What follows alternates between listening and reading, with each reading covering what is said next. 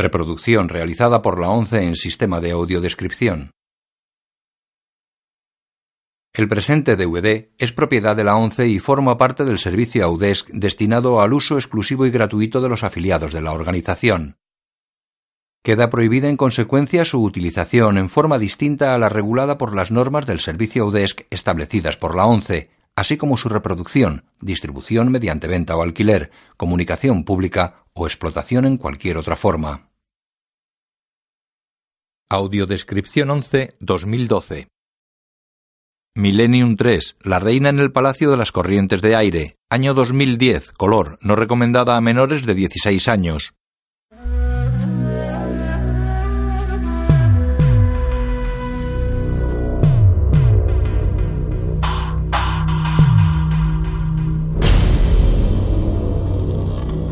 Vértigo.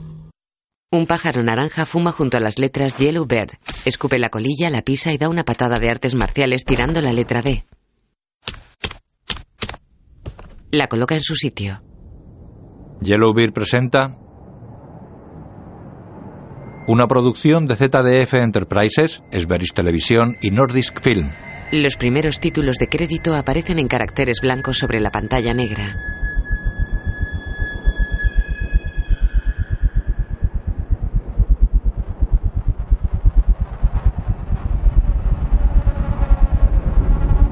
Productor Soren Starmos. Panorámica aérea del río Gotha a su paso por Göteborg desde el helicóptero médico que transporta a Lisbeth. Viniste aquí para matarme. Ella tiene la cara y el cuerpo ensangrentados, la cabeza vendada y mascarilla de oxígeno. No, mi rapaz. Michael Nikis. Viniste aquí para matarme. Lisbeth tiene los ojos cerrados. En el bosque recibe un disparo. Es arrastrada inconsciente. Ronald la entierra. En el helicóptero Lisbeth sigue con los ojos cerrados. En el establo de Salachenko golpea a su padre con un hacha. Annika Hallin, Leda Endre, Jacob Eriksson, Sofía Ledar, Niklas Hulstrom. En el establo Lisbeth está malherida y dispara desde el suelo a Ronald que huye. El helicóptero llega al hospital. Anders Albon Rosendahl, Hans Alfredsson, Mikkel Spreid, Lennart Hulstrom, Georgie Staiko. Mientras llevan a Lisbeth en camilla por el hospital, ella sale del establo. Su cara está ensangrentada.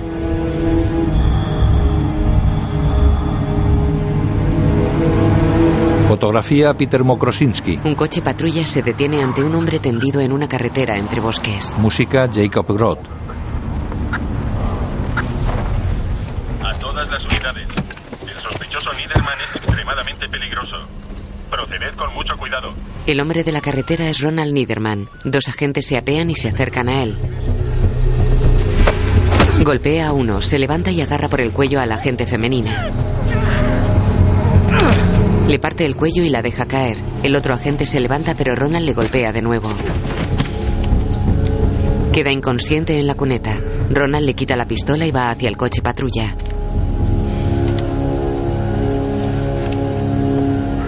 ...8120, ¿me recibes? 8120, ¿me recibes? Cambio. Varios médicos operan en un quirófano.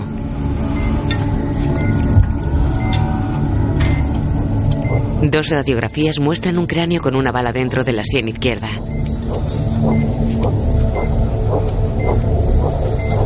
Los cirujanos cortan el cráneo.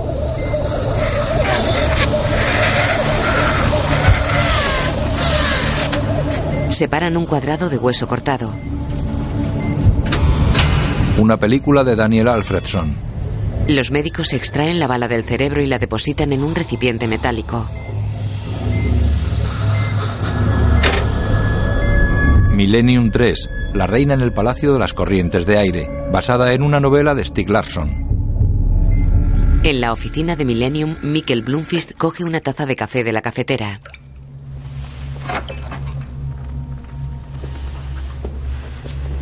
La deja sobre una mesa y se sienta ante un portátil. Su voz narra en off lo que escribe. Su nombre es Lisbeth Salander. Tiene 27 años. Se pone las gafas. En este número de Millennium desvelamos cómo funcionarios del Estado sueco han conspirado contra Lisbeth Salander. para proteger a un asesino patológicamente enfermo. Está junto a ella en el hospital.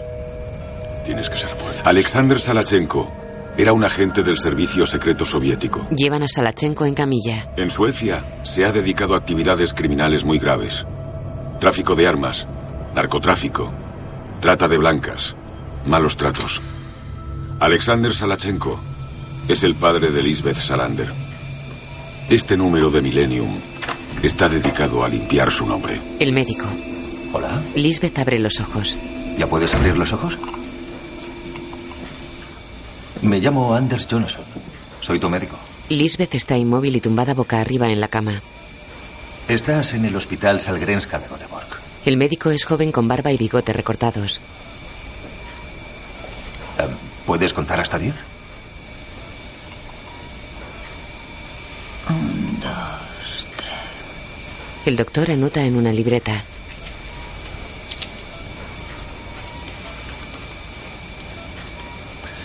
Muy bien. Se va, en la editorial. Al final mi artículo ocupará entre 40 y 50 páginas. Y luego voy a necesitar parte del informe de Bjork para el especial, para que sea más impactante. Y para ilustrar el número, ¿qué tenemos? No demasiado. Puedo encontrar fotos de Gunnar Bjork y de Teleborian y con suerte de Salachenko. Y añadir unas fotos del psiquiátrico San Stefan no estaría mal. Sí, de Lisbeth. Eso serían unas 70 páginas. Y puede que más, será impresionante. ¿Es posible que aparezcan más nombres? Eso podría... No, no, no, no, no. Debemos concentrarnos en lo que tenemos. Aunque la publicación podría sacar algunos más a la luz. Ya se sabe, una cosa lleva a la otra y... Por Dios. A trabajar. De noche hay un control de carretera. Este es un boletín especial de la redacción de noticias con motivo del asesinato de una policía en Goseberga esta mañana. Se ha realizado un gran despliegue policial y el asesino ha sido identificado. Se trata de un ciudadano alemán de 35 años, Ronald Niedermann. Está armado y la policía le considera muy peligroso. Una mujer abre la puerta a un anciano. Buenas tardes, busco a Frederick Clinton. ¿Puede decirme su nombre? Ever Gulber. Eh, Trabajamos juntos mucho tiempo. Papá está descansando, pero puede pasar. Gulber y Clinton rondan los 70 años. Salachenko hace lo que le conviene, como siempre. No piensa en las consecuencias. Así es, yo opino lo mismo, pero en este momento no podemos permitirnos que empiece a hablar. Hay que silenciarlo a toda costa. Estamos de acuerdo, como casi siempre. Pero en mi estado... Frederick, te necesitamos por última vez. No puedo. Tengo que pasar más de cinco horas cada dos días enchufado a un aparato de diálisis. No tardaré en morir. No creo que consiga un riñón a tiempo. Así es la vida. La hija de Clinton trae una bandeja con café y bollos. Gracias, hija. Pone la bandeja en la mesa. Recién hechos. Se va. Gulber sirve el café. No sabía que tenías una hija. Ya. No sabemos gran cosa de la vida del otro. A pesar de que estuvimos trabajando juntos. Ah, más de 35 años. ¿Qué ocurre con Lisbeth Salander? ¿Qué cargos hay en su contra? ¿Qué hacemos con ella? Gulber bebe de su taza. En el hospital, Lisbeth mira al techo tumbada en la cama. Tiene la cabeza vendada, tubo en la nariz y vías en los brazos. El doctor Johnson se acerca a ella. Hola, Lisbeth. ¿Cómo estás? Inmóvil, ella lo mira con los ojos a medio abrir. ¿Te acuerdas de mí? Soy Anders Johnson. Estás cansada. Tenías una herida de bala en la cabeza, pero todo ha ido bien y la hemos extraído. Aparentemente no ha dañado ninguna parte vital. También te dispararon en el hombro derecho y en la cadera izquierda. Pero te recuperarás bien. Daños cerebrales. Bueno, En el cerebro es más complicado. A veces tardan en descubrirse, pero no te preocupes.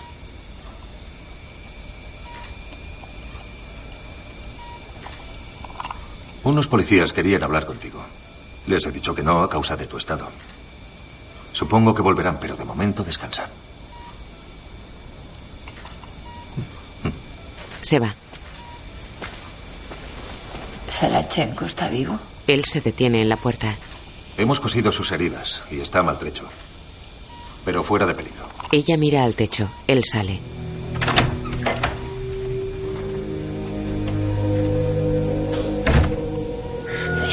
Vaya, me preguntaba cuánto tardarías en aparecer. Llevamos días discutiendo cómo poder ayudarte. En la habitación de Salachenko.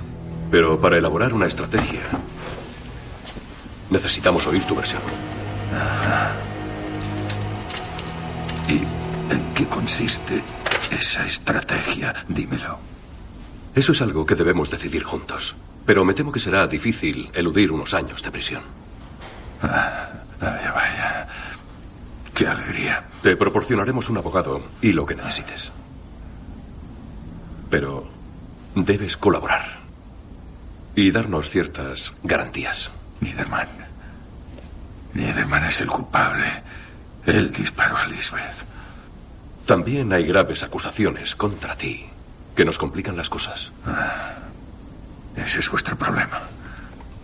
Vuestro problema. Si no lo solucionáis, me pondré en contacto con los medios. Tengo nombres, fechas, envíos, todo. Ah, os puedo hundir en la mierda. Ya deberíais saber que soy un superviviente. Salachenko, ¿no entiendes qué hacer? Eres tú quien no lo entiende.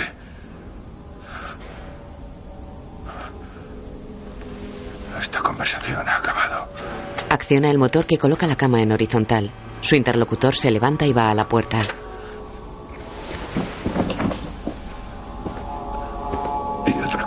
El hombre gira hacia Salachenko. Lisbeth ¿Qué pasa con ella? debe desaparecer. ¿Está claro? El hombre lo mira serio. Bien, El hombre se va. bien. Luego Annika llega cargada con bolsas a una casa. Hola. Me he entretenido. Ah, ha llegado mi hermana. Te llamo. Adiós. ¿No había nadie en casa? No. Entran en la casa. Oye, Mike. ¿Qué? Ella intentó matar a su padre con un hacha. Es intento de asesinato. Bloomfist está en la cocina. O defensa propia. Pero está detenida por el intento de asesinato de Salachenko. Ella vacía la comida de las bolsas. Está embarazada. Pues necesita un abogado criminalista. Guarda berenjenas en el frigorífico. Te necesita a ti. Lisbeth y antes su madre fueron objeto de abusos por parte de Salachenko y de las autoridades estatales. Y ocurrió antes que lo que ha pasado ahora. Aquí tengo los documentos que lo demuestran. Saca un libro de su bolsa y lo pone sobre la encimera. Ella se acerca y lo ojea. Es una copia del informe que pidió el servicio secreto a Gunnar Bjork. Aquí hay pruebas de cómo encerraron ilegalmente a una niña de 12 años en un psiquiátrico y de por qué la declararon incapacitada. ¿Esto es confidencial? Puedes decir que te lo pasó un eh, periodista que no quiere revelar sus fuentes. Sí, ya. Estás dispuesto a lo que sea por Lisbeth Salander, ¿verdad? Él desvía la mirada. Sí. Documentos confidenciales se queman en una chimenea. El anciano Gulber arranca hojas de un dossier y las tira al fuego. Está sentado frente a la chimenea y rodeado de cajas llenas de documentos. Sentado en su escritorio lee en off la carta que subraya.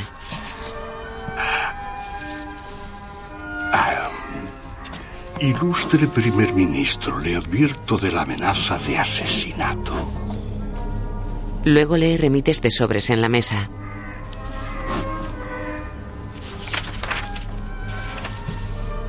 Al rey de Suecia, al arzobispo de Suecia, al primer ministro. Cierra una persiana veneciana y apaga la luz. Un tren se aproxima a un andén lleno de gente.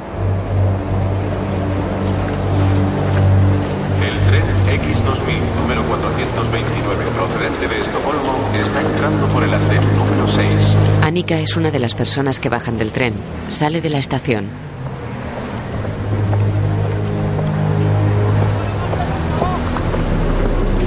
Gulber sale de un portal. Lleva gabardina y sombrero marrón. Se detiene ante un buzón de correos, abre su maletín y saca varios sobres que echa al buzón. En el hospital. No necesito un abogado. Van a acusarte de intento de asesinato de tu padre. Y Mike cree que pretenden ingresarte en el psiquiátrico, así que necesitas un abogado.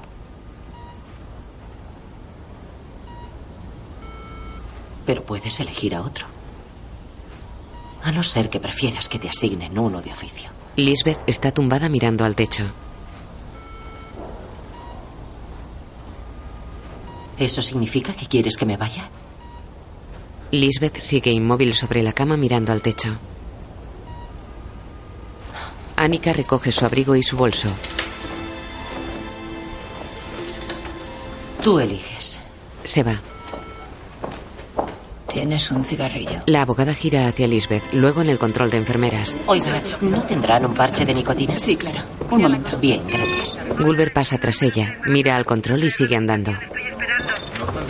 Luego en la habitación con Lisbeth. Este informe me lo ha dado Mike. Creo que sabes de qué va. Lisbeth asiente levemente. Vamos a tener una larga charla por delante. Y quiero que seas sincera conmigo. Mike me ha contado casi todo, pero ha dicho que hay algunos detalles que debes decidir tú si quieres contarlos. Supongo que sabes de qué se trata. Algo acerca de ordenadores y una grabación en un DVD. Ambas mujeres se miran. Lisbeth desvía la mirada. Gulber está con Salachenko. No me lo puedo creer. Después de lo que hemos hecho por ti durante años, te atreves a amenazarnos. ¡Qué decepción! Soy un superviviente. Hago lo que debo hacer para poder sobrevivir. No lo haces porque eres una mala persona totalmente corrupta. No tienes moral. He venido para transmitirte nuestro mensaje. No vamos a ayudarte esta vez. Se acabó. Seguís sin entenderlo. No tenéis elección. La vida me ha enseñado que siempre hay una salida. Idiotas. Gulber se levanta. Idiotas. Voy a destruiros. No vas a hacer nada de nada. La bala le atraviesa la cabeza. Lisbeth se alarma. No, quieta, quieta. No te muevas. Espera, voy a ver qué pasa. La abogada sale al pasillo. ¡Fuera de aquí! Gulber camina respirando con dificultad. Tiene una pistola. Lisbeth se quita las vías. Gulber camina por el pasillo. Levántate. Atranca la puerta por dentro. Lisbeth se desconecta de una máquina. Intenta levantarse. Espera, ya te ayudo. Vamos, vamos. Gulber llega a la puerta de Lisbeth. Apóyate en mí. No puede abrirla. Ellas se encierran en el baño. Gulber se duele, suelta la puerta y se sienta en una silla.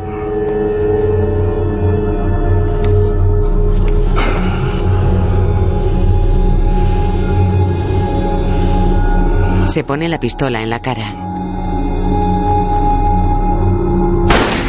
Muere. La sangre de su cabeza salpica la pared. Luego Annika habla por el móvil entre sanitarios y policías. Y luego se dirigió a la habitación e intentó abrir la puerta, pero no pudo. Fue una pesadilla. Ver a ese anciano con una pistola en la mano. Uf, y luego he oído cómo se pegaba el tiro. Annika, ¿estás segura de que intentaba entrar en la habitación de Lisbeth? Estoy segura. Ha sido horrible. Nunca había pasado tanto miedo. ¿Quieres que vaya allí? Si quieres, eh, puedo coger el tren. No, tranquilo. Voy a dormir en casa de mi amiga Vera. ¿La recuerdas? Vera Ackerlund, mi compañera de estudios. Mike, hay una rueda de prensa en la comisaría. Annika, a las tengo tres. que colgar. Ten mucho cuidado. Ah, lo tendré. Luego te llamo. Sí, adiós. Adiós. Cierra la llamada. Oh. En la habitación de Lisbeth. No entiendo por qué la policía no ha puesto más vigilancia. Es incomprensible. No sé cómo pueden pasar estas cosas, por lo menos aquí dentro. No. ¿Cómo es posible que entrar armado en un hospital y matara a un paciente? Es absolutamente increíble. Las enfermeras ponen las vías a Lisbeth que sonríe.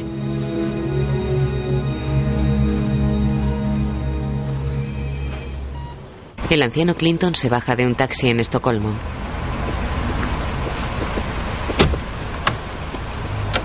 Entra en el portal de un antiguo edificio de piedra blanca y ladrillo rojo.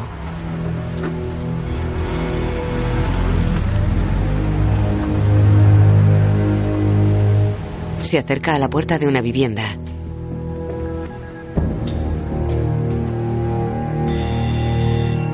Abre una mujer que ronda los 60 años. Perdón. ¿Frederick? ¿Qué haces aquí? Pasa, pasa. Ambos pasan y cierran. Clinton cruza habitaciones con gente trabajando en mesas. Sí, estamos buscando información sobre esto.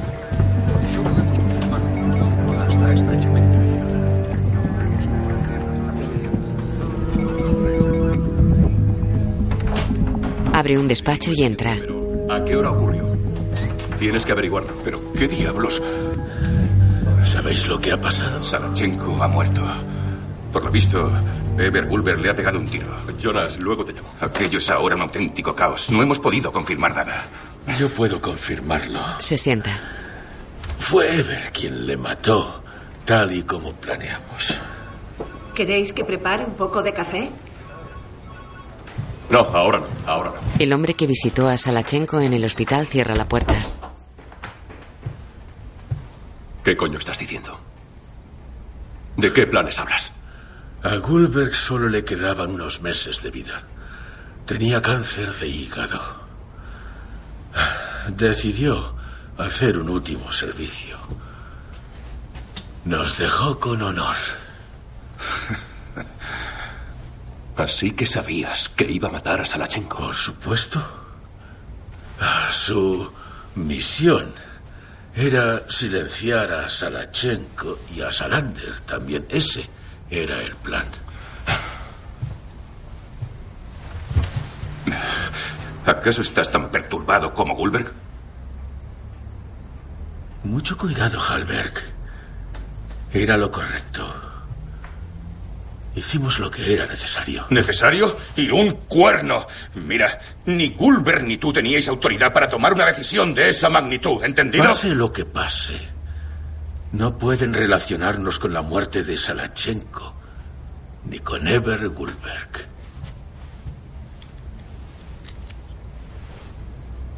Nuestra obligación es tomar aquellas decisiones que nadie más se atreve a tomar. Y menos los políticos. Es así de sencillo. Y hay algo más. Vuelvo al servicio activo. Me encargaré de dirigir todas las operaciones hasta que pase esta crisis. El hombre que mató a tiros a un paciente En comisaría. y que actos seguidos se quitó la vida ha sido identificado como un jubilado de 78 años. Es una rueda de prensa. Había trabajado como auditor de cuentas y era especialista en derecho fiscal. ¿Y su nombre? Todavía no podemos revelar esa información. ¿Sabe si tenía alguna conexión con Lisbeth Salander? No hay ninguna conexión con Salander. Esa hipótesis queda descartada. Aparentemente, ese hombre actuó por su cuenta y riesgo, siguiendo sus evidentes delirios paranoides de la realidad. Además, escribió un montón de cartas a varios políticos y a los medios de comunicación desvariando sobre cómo merecía morir Alexander Salachenko. Ronald va en coche. Los servicios de seguridad están analizando los hechos, pero todo parece indicar que se trata de un enfermo mental. La mujer que llora va en el asiento del copiloto. En próximos boletines les informaremos de los acontecimientos ocurridos en el Ronald abre la puerta. No, no, no, no. La tira del coche en marcha. En el hospital. ¿Hora de comer? Eso parece. Hay hamburguesas. Suena bien. El policía abre con llave una puerta. Ya está. Gracias. La enfermera pasa con la bandeja. La cama está vacía. ¿Lisbeth? ¿Lisbeth? Deja la bandeja. Lisbeth sale del baño. ¿Necesitas ayuda? No, gracias. Camina hasta la cama con acentuada cojera.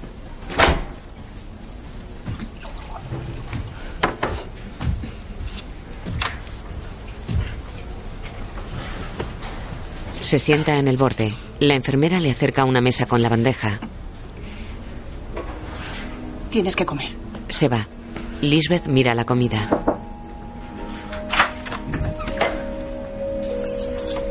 Coge el cuchillo y el tenedor.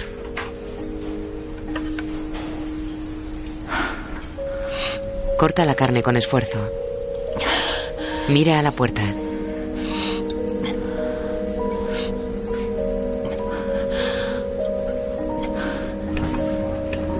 Come.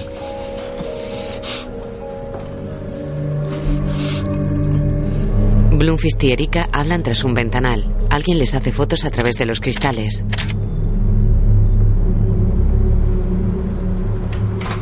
Salen del local. Sugiero algo. Cruzan la calle. Esta noche no voy a casa. Me quedo en un hotel. ¿Quieres quedarte conmigo? Se besan en los labios. Mira, estoy agotado. Anoche tuve que dormir en la oficina. Entonces solo descansaremos. Es la cuarta vez que veo ese coche ahí. ¿Estás seguro? Sí. Es un Saab negro. De día, Clinton baja de un taxi que se detiene ante un lujoso edificio de fachadas color crema.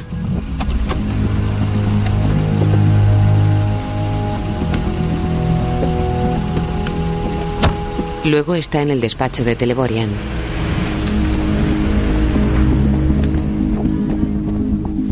Cómo pensáis solucionarlo? No podíamos preverlo todo. Y han intensificado la vigilancia en el hospital. ¿Y acaso te sorprende, Clinton?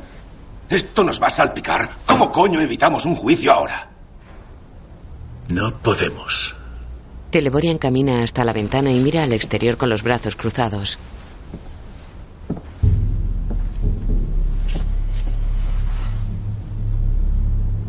Gira hacia Clinton.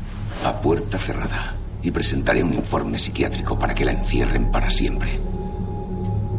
Deberían condenarla por el intento de asesinato de Salachenko y aconsejar su reclusión en una institución psiquiátrica. ¿Y por qué no aquí, en San Estefan? Sí. Y sería por su bien, por supuesto. Eh, ¿Qué fiscal instruye el caso? Ekstrom. No es muy listo, pero es ambicioso. Podemos manejarlo. ¿Y el informe de Bjork? ¿Mm? ¿Las copias? Haremos que desaparezcan. Oh, sí, supongo que seréis capaces de hacer eso bien. Te preocupas demasiado. Coge su abrigo. ¿Y ese tonto gigante rubio que trabajaba para Salachenko? ¿Qué se sabe de él? Ronald Niederman. En los pasillos del psiquiátrico. Ha huido. Pero acabarán atrapándolo.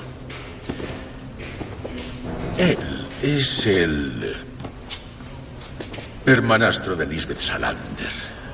Salachenko tuvo una aventura con una mujer en Hamburgo.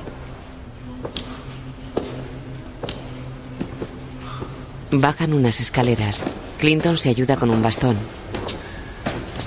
Joder, esto parece una auténtica tragedia griega. Salachenko intenta matar a su propia hija con la colaboración de su hijo, pero ella resurge de la tumba para meterle un hachazo en el cráneo. Abre una cancela metálica y pasan a un amplio vestíbulo. Vaya, un interesante punto de vista. Ya te llamaré. Se estrechan la mano. Clinton se va y Teleborian vuelve a las escaleras.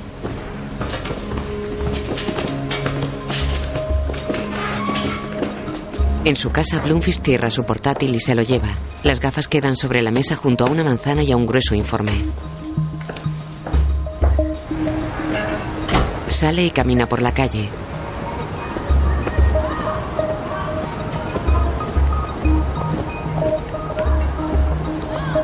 Pasa junto al Saab negro. El conductor le observa por el retrovisor. Estaremos en contacto. Adiós. Annika sale de una casa y camina calle abajo. Arriba un motorista se pone en marcha. Le quita el bolso. ¡Quieto! El motorista para. Por favor, devuélveme el bolso. ¡Que me lo devuelvas! El motorista se aleja. ¡Mierda! Al teléfono. Apareció un tío en moto y me dio el tirón. ¿Qué? ¿Y tú cómo estás? Ah, no lo sé. ¿Estás bien? Sí, tranquilo, estoy bien. Pero en el bolso llevaba el informe de Bjork. No importa. Tengo otro en casa, te haré una copia. Anika, luego te llamo. Bloomfish gira y vuelve sobre sus pasos. Entra en su casa.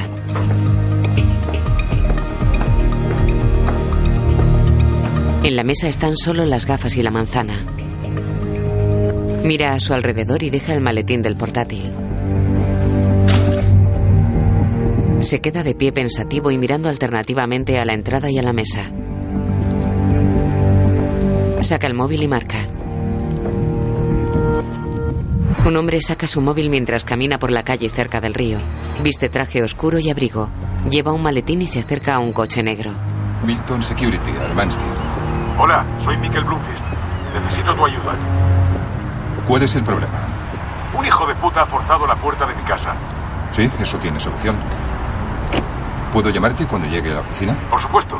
Llámame al móvil. Bien, adiós. Abre el coche. El juicio contra Salander no es muy complicado. Bien. Aunque la parte contraria, Alexander Salachenko, esté muerto. En un despacho. Sin embargo, si se supiera toda la verdad sobre el caso Salachenko, el juicio podría complicarse. Hablamos de vidas humanas, de los contactos con una potencia extranjera y de archivos de los servicios de seguridad del Estado. Sí, yo um, leí el informe para ponerme al corriente. Aunque para este caso no tenga demasiada relevancia y el fiscal general lo haya retirado. Exacto. Sin embargo, una parte del informe puede sernos útil. Allí consta que Lisbeth Salander ya había intentado matar a su padre. Veré si puede tener acceso a esa parte. Ah, está bien. Podría ser útil. Bien, conseguiré que se la den. Recoge su abrigo y hace ademán de salir. ¿Quién es su superior? Solo puedo decirle que mis instrucciones proceden de lo más alto. Eso implica que no puede hablar con nadie más de esto. Se acerca al fiscal y se dan la mano. Puede contar con mi discreción. El hombre se va. El doctor Teleborian está sentado en un pasillo del hospital donde atienden a Lisbeth. ¿Anders Jonason? Sí. Teleborian le ofrece la mano. Me llamo Peter Teleborian. Soy el médico jefe del Hospital Psiquiátrico San Stefan de Uppsala. Eh, Necesito hablar en privado con usted. Es por una de sus pacientes, Lisbeth Salander. ¿Ah, sí? Sí. ¿Vamos? Entran en un despacho. Verá, ha sido mi paciente desde que tenía 12 años. Y estoy muy familiarizado con su enfermedad. ¿Y qué le pasa? Lisbeth padece un trastorno psíquico muy severo. Sufre constantes alucinaciones y muestra rasgos paranoides y esquizofrénicos. Como todos los sociópatas, es incapaz de mostrar empatía hacia los demás. Solo es un pequeño resumen. Mire, es una persona introvertida, es evidente, pero yo no diría que es una sociópata. Es extremadamente manipuladora. Procure no olvidarlo. Le muestra lo que usted quiere ver. Por eso supongo que comprenderá que me preocupe mucho su estado psíquico. Sí, claro, lo entiendo. Así que necesito verla para poder hacer una primera evaluación de su estado antes del juicio. Lo lamento, pero no puede ser. Um, Lisbeth se encuentra bajo mi responsabilidad. Y no creo que esté lo suficientemente fuerte para ver a nadie más que a su abogada. Es absurdo. Tengo una orden judicial.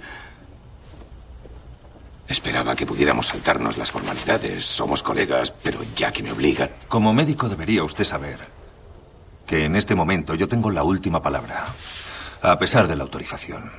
Así que tenga un poco de paciencia y espere a que le dé la alta médica. Muy bien. Se levanta contrariado y se guarda la orden.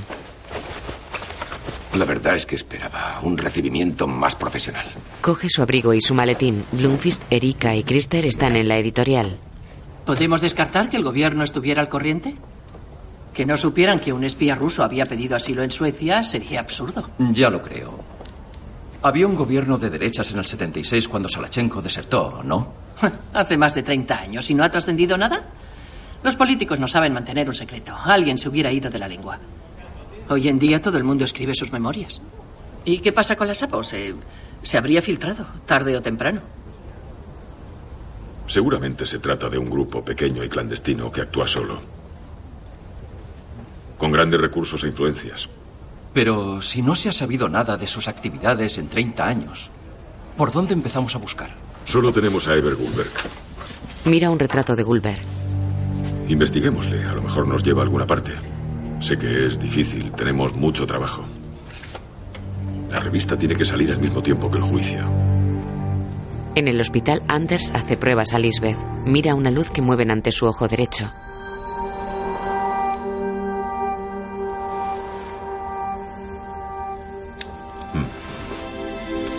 ¿Puedes mirar aquí?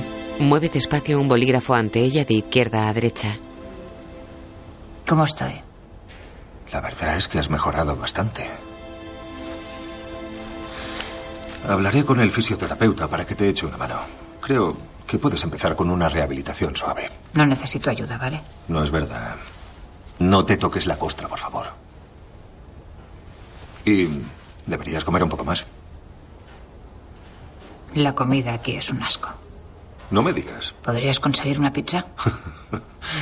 Bueno. Se levanta. No creo que haya pizza en los menús de ningún hospital. Ya. El doctor Peter Teleborian ha venido a verte. Ella lo mira seria. Dijo que os conocíais.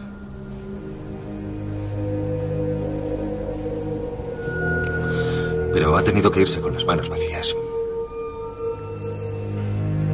Hasta luego. Lisbeth queda sentada en el borde de la cama con la mirada perdida al frente.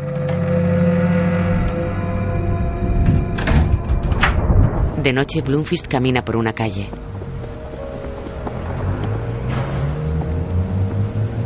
Abre con llave la puerta de un portal. Mira a ambos lados y entra.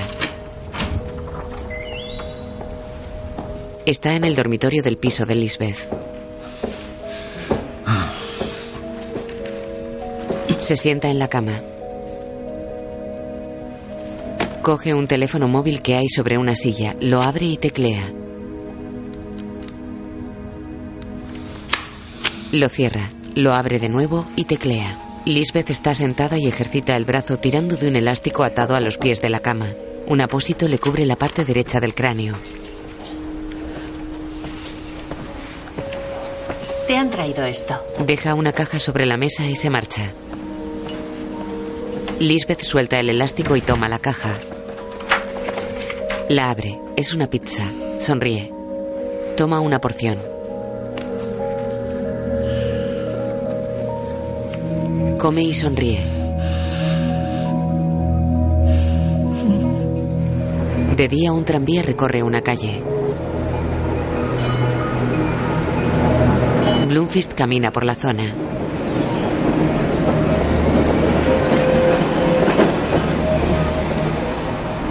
Espera de pie junto a una puerta. El doctor Johnson llega en bicicleta. Hola. Nos vimos en el hospital la noche que ingresaron a Lisbeth Salander. Sí, me acuerdo de usted. Bien, quiero comentarle una cosa. No voy a darle ninguna información sobre Lisbeth Salander, así que olvídelo. No, espere, soy yo quien quiere darle información sobre Lisbeth. Información importante. Están sentados a la barra de un bar. Así que una conspiración. Perdóname, pero suena inverosímil. Sí, sí, entiendo que pueda parecerlo, pero te aseguro que todo es verdad. Y puedo documentarlo. Pienso publicar esta historia. Pero me preocupa la defensa de Lisbeth para el juicio, y ahí es donde entras tú. Tengo que pedirte un favor. ¿De qué se trata? Lisbeth tiene ciertos secretos, habilidades, que podrían ser útiles para su defensa. Y para conseguir las pruebas, bueno, puede que le haga falta Saca el móvil de Lisbeth. esto. El fiscal ha impuesto ciertas restricciones. Lo sé, por eso te lo pido a ti. Lisbeth ejercita la pierna estirando el elástico atado a la pata de la cama. Entra Johnson. Hola. Hola. ¿Cómo estás? Bien. ¿Puedo reconocerte? Sí. Bien, veamos. Donde antes estaba el apósito, ahora tiene pelo muy corto. ¿Te duele? No. Le mueve la cabeza suavemente con las manos. ¿Y los dolores de cabeza? Mejor. Van desapareciendo. Muy bien. Ha vuelto a llamar la policía. Esta vez era un tal Hans Fasten.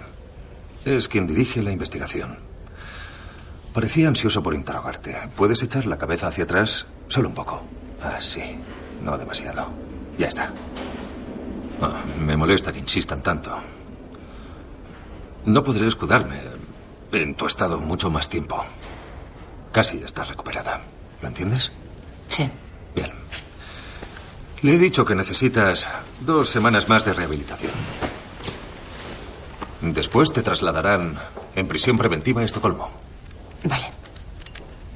Perdona, pero he visto ese tatuaje en la espalda y es bastante grande. ¿Por qué te lo hiciste? ¿Qué más te da? Ah, mera curiosidad. Por motivos que no quiero comentar. Vale. Perdona. Se aleja hacia la puerta. Ella, de pie junto a la cama, se sube el camisón y le muestra la espalda desnuda. Uh, vaya. Debió dolerte. Es enorme. Sí, me dolió bastante. Él mira su busca. Disculpa. Sale. Lisbeth se sienta en la cama.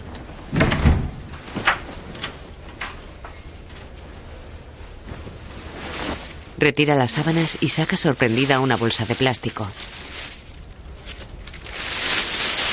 Echa el contenido sobre la cama. Es su móvil y el cargador. Lo pone en marcha.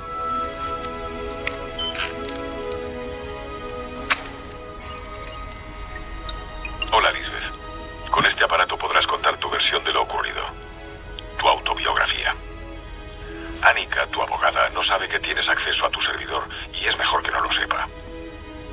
¿Puedo pasarle el DVD? Lo va a necesitar. Y necesitamos más detalles de Teleborian. Estoy viviendo en tu piso. Creo que el mío está siendo vigilado. Por la noche Ronald está sentado al volante de un coche parado entre la vegetación.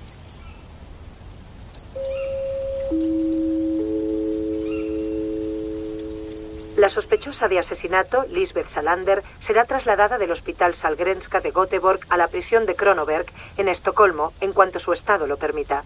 Según el portavoz de la policía, el juicio está fijado para principios de noviembre. Noticias de las 11 con Gunilla Hansen-Bering. Ronald coge una pistola que tiene en el asiento del copiloto y queda pensativo. En el hospital. Clara, ¿estás ahí? Lisbeth teclea en su móvil. Un joven moreno está sentado ante un ordenador en un cuarto mal iluminado. Lisbeth sigue tecleando sentada en la cama. El joven teclea en su ordenador. Tiene barba, melena y gafas. Aparenta 35 años.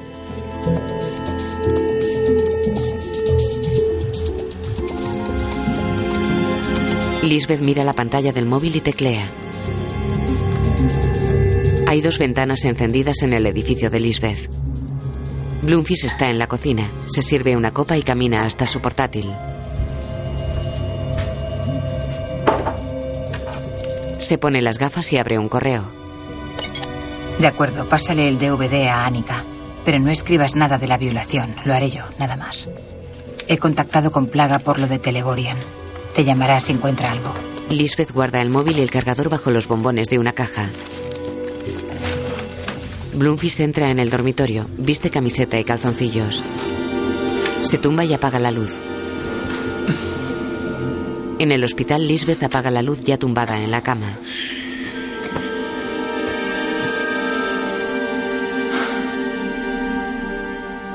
Mira hacia la ventana, luego mira pensativa al techo.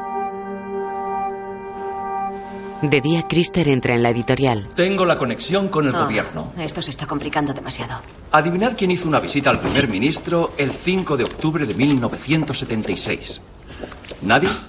Eber Gulberg, acompañado por alguien llamado Hans von Rottinger, y fue tres semanas después de la deserción de Salachenko. ¿Cómo lo has conseguido? En el boletín oficial eh, anotan todas las visitas a la presidencia y solo constaba una visita el 5 de octubre del 76. Bravo, Krister. Pero ahora hay que demostrarlo. No podemos afirmar que estuvieron allí por lo de Salachenko. ¿Había más anotaciones? No, por supuesto que no. Solo nombres y fechas. ¿Y ahora qué podemos hacer? Lo sé, podemos centrarnos en los intermediarios. Los secretarios de Estado. Había dos trabajando en aquella época. Y podrían saber algo. ¿Tienes nombres? Sí, uno está muerto. El otro es un embajador jubilado. Se llama Ben Janerit y vive en las afueras de Grisleham. Deberíamos hablar con él. Buena Bien, idea. yo me ocupo. Conozco el material mejor que tú y puedo presionar más. Mientras recoge sus cosas, Erika y Krister se miran decepcionados. No es por desconfianza. Vale, vale, no he dicho ¿La nada. dirección? Krister arranca una hoja de su cuaderno y se la entrega a Bloomfist. Krister. Buen trabajo. Bloomfist espera paseando junto a un chalet de dos plantas, paredes blancas y techo negro. Está rodeado de vegetación. Bloomfist fuma pensativo cerca de un porche de la casa. Sentado en un sofá, un hombre trajeado ojea un informe. Tiene más de 60 años. Bloomfist tira la colilla. Luego está con el hombre. Sabe que fue Gulber quien mató a Salachenko, ¿verdad? El hombre asiente. Sale en los periódicos. Sí. Ya. ¿Y por qué no llamó a la policía? Esperaba que me llamaran ellos. Ah, qué conveniente para usted. Oiga, no sabía lo de la hija de Salachenko.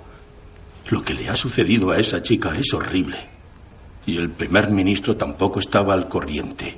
Se lo aseguro. No. Pues tendrá que convencerme a mí y a los lectores de Millennium. Le prohíbo terminantemente que utilice mi nombre. O que lo publique. Yo no tuve nada que ver con esas atrocidades. Yo desconocía a qué se dedicaban. Está bien. Solo ha leído una parte del material que pensamos publicar. Tenemos muchísimo más. Todo debidamente documentado. No tengo ningún interés en exponerle, pero tiene usted una deuda con su pueblo. Le doy a elegir. Puede contar lo que sabe o esconderse tras su inmunidad. A eso yo lo llamo chantaje. Llámelo como quiera. Si cuenta lo que sabe, le prometo que su nombre no saldrá publicado. Ambos hombres caminan por una carretera entre bosques. El primer ministro se reunió con Eber Gulberg y Hans von Rottinger. Mm. ¿También estaba usted allí? Sí. Y había otro hombre, un tal Clinton, como el presidente americano. ¿Clinton? Sí. ¿Con qué frecuencia se veían? Eh, unas diez veces, mientras yo era secretario de Estado. No me informaron de nada, solo de la participación de Sarachenko y de que su información era muy valiosa. ¿Y quién asumió el contacto con el cambio de gobierno? No lo sé. ¿No traspasó el asunto a nadie? No. ¿No escribió ningún informe? No. Todo se llevaba en secreto. Ni siquiera me permitían tomar notas en las reuniones. En la práctica, eso significa que ningún gobierno posterior estaba informado de que había un desertor soviético en Suecia. Suena raro, pero puede que fuera así. Ah. Lisbeth despierta en su cama del hospital. Saca el móvil de la caja de bombones. Plaga? Hola, tenemos un problema. ¿Cuál? He revisado el disco duro y el correo de Teleborian, pero no hay nada. ¿Cómo que nada? Nada que se refiera a ti o al juicio. Lo único que me ha llamado la atención son dos emails cortos de ah, Jonas en Hotmail. IPS-1 listo la semana que viene. Es del 20 de septiembre. Y el otro es igual de corto. IPS-2 terminado mañana. IPS, informe psiquiátrico. ¿No? Ah, podría ser. ¿Ningún archivo? No. Si ha enviado algo, no lo ha hecho desde el trabajo. Puede que tenga un portátil con banda ancha móvil. Y cuesta craquearlos. Pero no es imposible.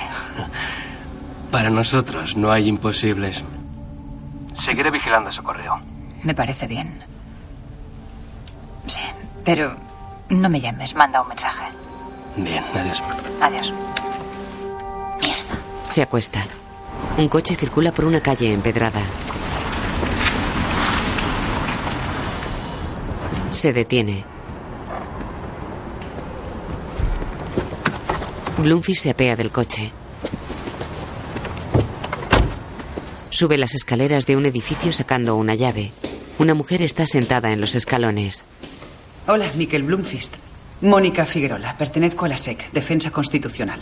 Ah, He venido a invitarle a una charla tranquila. Es una invitación amistosa, no arriesga nada. ¿Puedo coger el correo? Claro. ¿Y unos calzoncillos limpios? Por supuesto. Un coche negro aparca ante un edificio con el basamento de piedra gris.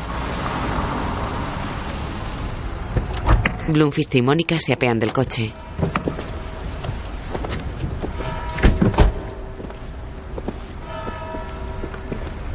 Ella teclea ante una puerta. Abre y pasan. Entran en una sala alargada. Un hombre espera de pie. Thorsten Nedklint, Defensa Constitucional. Blumfist. Siéntese. Imagino que sabe por qué queremos hablar con usted. Así que iré al grano. Los tres se sientan. Tenemos constancia de la existencia de un grupo secreto, de una conspiración que opera a través de la administración del Estado. Anoche tuve una entrevista con el primer ministro y está muy preocupado. Quiere que investiguemos esto a fondo. ¿Y eso qué implica? Una investigación completa. El resultado será entregado al fiscal general, que será quien decida si hay juicio.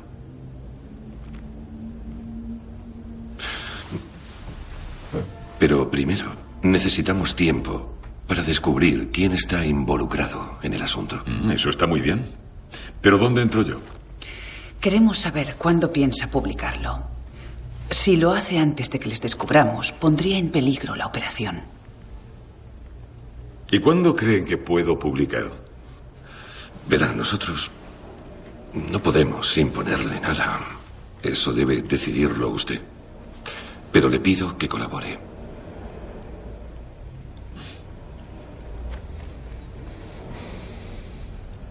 Voy a ser sincero, estoy... Estoy muy cabreado con el Estado, el gobierno y la SAPO, y con los hijos de puta que encerraron a una niña de 12 años sin ningún motivo en un psiquiátrico, y que luego le arrebataron sus derechos. A mí también me escandaliza el caso de Lisbeth Salander. Y todos los responsables serán castigados. Pero es necesario que identifiquemos a todos aquellos que están involucrados. En eso estoy de acuerdo. Pero quiero que Lisbeth Salander sea declarada inocente y se restituyan sus derechos. Debe comprender que ni nosotros ni el gobierno podemos hacer nada. Pensativo, Bloomfist desvía la mirada. El hombre y Mónica se miran.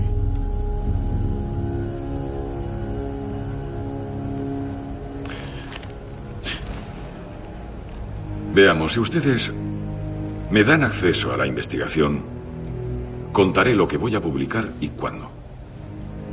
Información por información. Eso se puede arreglar. Tenemos carta blanca para elegir a los colaboradores para la investigación. Podríamos contratar a Mikkel Bloomfish como asesor externo. Tosten y Bloomfield se miran satisfechos. La mujer escribe en un portátil. Eber Gulberg. ¿Alguien más? Hans von Rottinger y Frederick Clinton. Uno muerto y el otro jubilado. Eran miembros activos del grupo durante los 70 y 80. ¿El grupo? Ajá. Podríamos buscar otro nombre, algo como la sección. o- ¿La sección? Ah, bien. ¿Cómo ha conseguido estos datos? Tengo mis fuentes. Eh, ¿Podremos seguir trabajando en este sitio? Claro, yo me encargo. Lisbeth escribe en el móvil. Estaba atada a la cama con correas de cuero.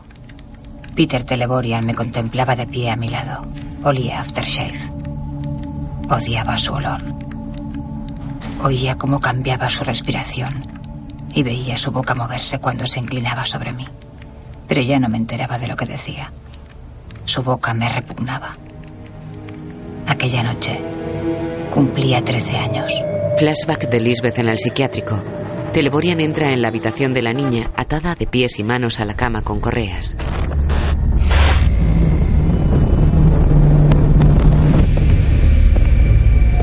Unos pies de hombre suben una escalera metálica. Lisbeth sueña con su padre. Niederman es tu hermano. Ronald la encañona en el pasado. Flashback de Salachenko saliendo en llamas del coche. En el psiquiátrico, Teleborian acaricia a la niña acostada y atada a la cama. En la actualidad, Lisbeth se remueve dormida en la cama. Se mezclan rápidas imágenes de su violación por Birkman y los abusos de Teleborian. En la actualidad, Lisbeth despierta y se incorpora. Los pies de hombre caminan bajo la lluvia. Lisbeth se levanta de la cama y se acerca a la ventana. El hombre carga una pistola que lleva en la mano. Lisbeth mira por la ventana. Niederman la encañona. Ella se aparta de la ventana. Niederman baja el arma. Está en una azotea frente al hospital. Un agente y un perro policía suben las escaleras metálicas del edificio frente al hospital.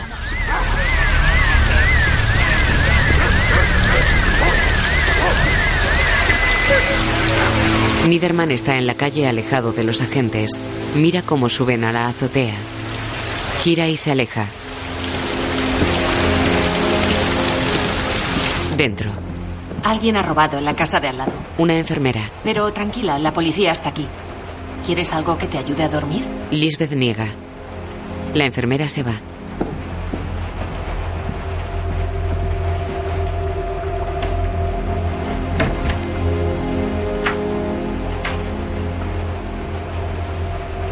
Pensativa, Lisbeth mira a la ventana. Bloomfish escribe en el piso de Lisbeth. En varias ocasiones, Lisbeth intentó explicar a los servicios sociales que Salachenko maltrataba a su madre. Pero nadie tomó en serio a una niña de 10 años. Para salvar a su madre, Lisbeth intentó matar a su padre tirándole un cartón de leche lleno de gasolina a la cara y luego una cerilla encendida.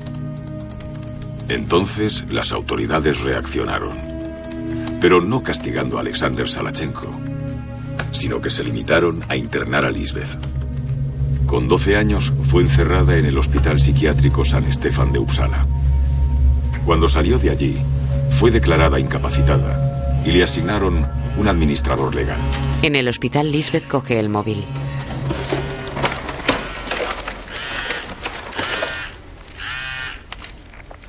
Soy yo. ¿Por qué me llamas? Teleborian ha quedado con Jonas a las 4 en la estación central. ¿Qué hora es? A las tres y media. Mierda. Guarda el móvil. Hola. Tengo que sacarte un poco de sangre. Voy al cuarto de baño. En el baño teclea en el móvil. Teleborian. Estación central. A las cuatro. Bloomfish corre por la calle.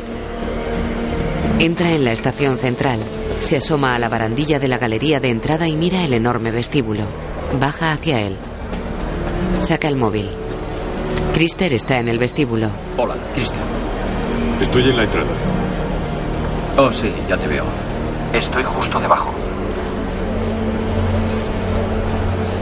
Veo a Teleborian en el punto de encuentro. Acércate un poco. Yo me quedo aquí. Vale, voy. Ya tendrías que verle. Abrigo negro. Ah, ya le veo. Está esperando a alguien. Tranquilo, solo vigila. No te acerques demasiado. Oye, sé lo que hago. Viene alguien. Debe ser ese tal Jonas. Chaquetón gris, mediana edad. No me suena de nada. Espera, ya se van. ¿Qué hago? ¿Qué hago? Sígueles, sígueles. Cruzar el hall. Hacia la salida a la calle. Sígueles. Bloomfish baja y corre entre la gente. Mónica corre por un muelle. Mónica. Soy Miguel. Teleborian se ha visto con un tipo que quizá trabaje para la sección. ¿Qué? ¿Ahora? Sí, Muy bien. ¿Dónde están? en Basagatan, cerca de la estación. Bien, voy enseguida. Gira corriendo hacia las calles. Salta a la valla de protección de una carretera. En una cafetería. Teleborian pasa su portátil a Jonas. Krister observa desde la barra. Bloomfish entra en el coche de Mónica. Ella está al volante. Hola. Hola. Están ahí. Señala con la mano. Ella coge una cámara fotográfica con teleobjetivo. Les hace fotos a través del ventanal.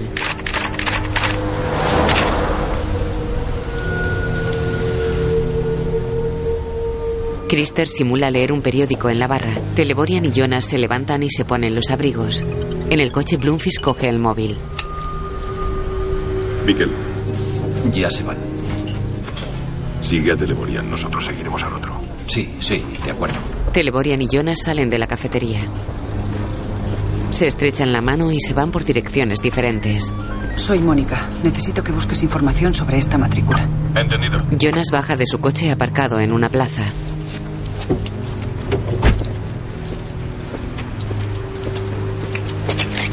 Va a la parte trasera, abre el maletero y saca un pequeño baúl.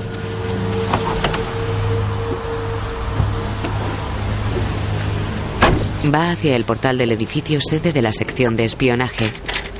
Mónica hace fotos desde el coche. Adivina quién entró en ese portal hace cuatro horas. ¿Quién? Frederick Clinton. Jonas y Clinton en un despacho. ¿Es el informe de Teleborian? Un borrador. Necesita una revisión, pero valdrá. Clinton ojea el informe. Teleborian entra en una comisaría. Se cruza con dos policías que salen de ella. ¿Cómo ha ido? Nah, una pérdida de tiempo. Krister sigue al doctor y se queda en la calle. Saca el móvil. Bloomfish está con Tosten. Teleborian va de un encuentro con Jonas Sandberg de la sección a una reunión en la comisaría. Pero, ¿con quién? A ver qué tenemos. Bueno, Jonas Sandberg llegó a la SEC, la División de Contraespionaje, en 1998. Y en 2001 le trasladaron a una posición sin identificar en el extranjero. Según nuestros archivos, estaba en la Embajada de Madrid, pero allí nadie le conoce. Este es el edificio principal de la sección. Todos son pisos en propiedad. Hay seis plantas y 23 pisos. He hecho averiguaciones sobre los vecinos y no hay nada raro. Excepto en el ático. Vaya. 11 habitaciones. Pertenece a una empresa llamada Belona. Los propietarios viven en el extranjero. ¿Podríamos instalar una cámara? Claro, ¿tenemos permiso? Yo me encargo. Y tú podrías buscar un hervidor para el té. Mónica lo mira ofendida. Olvídalo, traeré uno de casa. En el hospital, Lisbeth teclea en su móvil. Autobiografía. Esconde el móvil bajo la sábana. Hola. Hola. Ella saca el móvil. El médico la mira.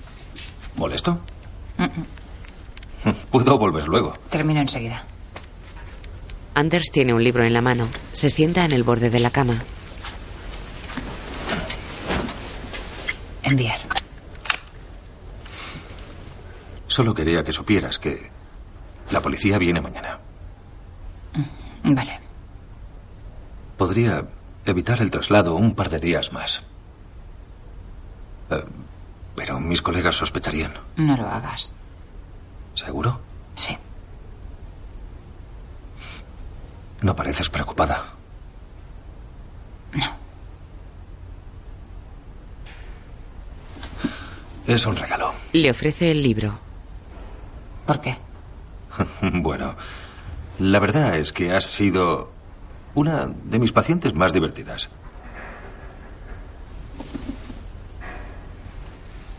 por si te aburres en la celda. Ella lo coge. Es lo último en investigación del ADN. Ella sonríe mirando la portada. Él se pone de pie. ¿Y el móvil? En la caja de bombones. Ella ojea el libro. Él sonríe y se va. Ella levanta la mirada hacia él y esboza una sonrisa. De noche, Bloomfish imprime documentos en el piso de Lisbeth.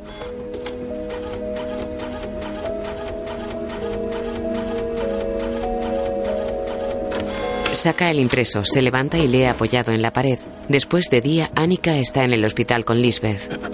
Veamos. Teleborian va a presentar un informe como experto y recomendará que seas internada en un psiquiátrico otra vez. Es lo mismo que exige el fiscal, por eso convendría que contratásemos a nuestro propio experto para que presente un informe fiable. ¿Lo entiendes? Lisbeth la mira fijamente sin inmutarse. Pero, Lisbeth, es por tu propio bien. No pienso hablar con ningún loquero. Ya te lo dije. Annika cierra los ojos con preocupación. Lisbeth vacía una bolsa de ropa. Espero que sean de tu talla. Esta actitud solo te perjudica a ti misma. Lisbeth toca la ropa sin mirar a Annika. Lisbeth, escucha. Annika sale. Hay un policía en el pasillo. Lisbeth sale esposada y custodiada por dos agentes femeninas. Annika se queda junto a la puerta de la habitación.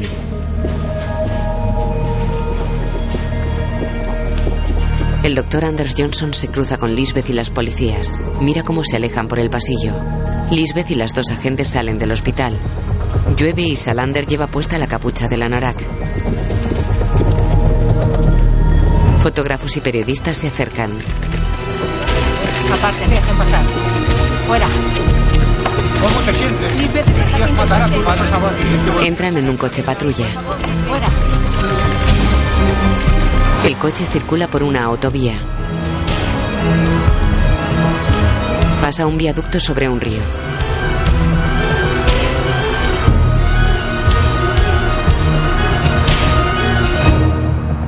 Llega a un recinto penitenciario. Después Ronald ve la tele en una casa mientras come de una cacerola. Tras él hay una mujer amordazada y atada a una silla. La sospechosa Lisbeth Salander ha sido trasladada hoy bajo vigilancia policial desde el Hospital Salgrenska de Göteborg a la prisión preventiva de Kronoberg en Estocolmo. Según el fiscal Richard Ekstrom, el juicio está fijado para empezar el 6 de noviembre. Como ya hemos informado, Lisbeth Salander ha sido acusada del intento de asesinato de su padre, Alexander Salachenko, que fue brutalmente asesinado en el hospital de Salgrenska poco después. Según el portavoz de la policía, en el juicio habrá una mayor vigilancia policial a causa de las amenazas recibidas durante la investigación. Lisbeth entra en una celda. Una funcionaria cierra la puerta. Lisbeth lleva el pelo muy corto en la parte derecha de la cabeza sobre la cicatriz de la operación. En el lado izquierdo y en la nuca el pelo negro cae lacio en melena corta. Un hombre con coleta rubia, bigote y perilla está en un taller de motos. Se acerca a otro hombre. Sonny, ¿cuándo te han soltado? esta misma mañana. ¿Y a Mague? No, él se quedará un poco más. Me alegro de verte. La policía vino con una orden de registro cuando os cogieron. ¿Qué? No, tranquilo, no encontraron nada. Y luego apareció ese gigante mamón buscando un sitio donde esconderse. Ese colega vuestro. Ese cabrón no es mi colega. Le buscan por toda Suecia. Lo sé, por eso necesitaba esconderse. No importa, se lo mandé a Víctor. Sonny se detiene y lo encara. Un todoterreno circula por una carretera.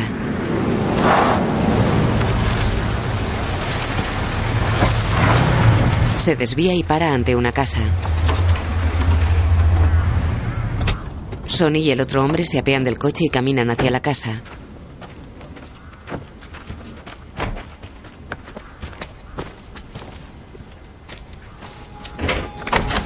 Entran. Víctor está en el suelo sobre un charco de sangre.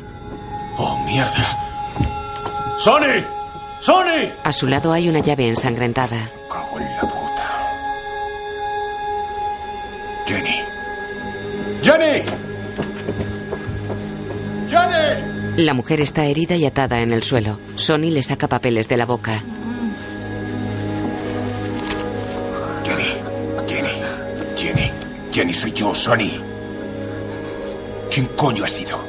Ni. Niederman. Víctor. Víctor.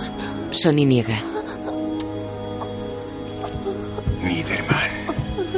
Ese hijo puta va a pagar por esto. La desata.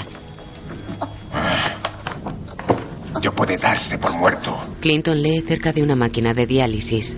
Lisbeth ha escrito una autobiografía. ¿Y si pueden demostrarlo? Imposible. No tienen esas pruebas. Pero Bloomfish no es tonto y Erika Berger tampoco. Puede que tengamos que emplearnos a fondo para pararles los pies. El botón verde. Su interlocutor lo acciona. Tenemos poco tiempo. Habrá que aumentar la presión. En la editorial. ¿A quién le toca hoy? Creo que a Malin, ¿no? Vale. Eh, ¿cómo va todo? Hola. ¿Te gusta el sushi? Nada de sushi, paso de pescado. Teriyaki de pollo para mí. ¿Te traigo algo de comer, Mike? No, no tengo tiempo. Está bien. Erika, ¿ocho piezas? ¿Duermes con la luz encendida? ¿Te da miedo la oscuridad, Erika? ¿Me dejas tu móvil? El mío se ha descargado. Malin, necesito que compruebes si aparecen sus nombres en alguna operación de los 80. Tiene que haber más gente implicada. Bloomfish mira el correo de Erika. Es un anónimo, el mismo de la otra vez. Ah, y no te olvides de... ¿Ha recibido muchos? Solo uno, la semana pasada. ¿Por qué no dijiste nada? No lo tomé en serio. Miran a Krister y a Malin.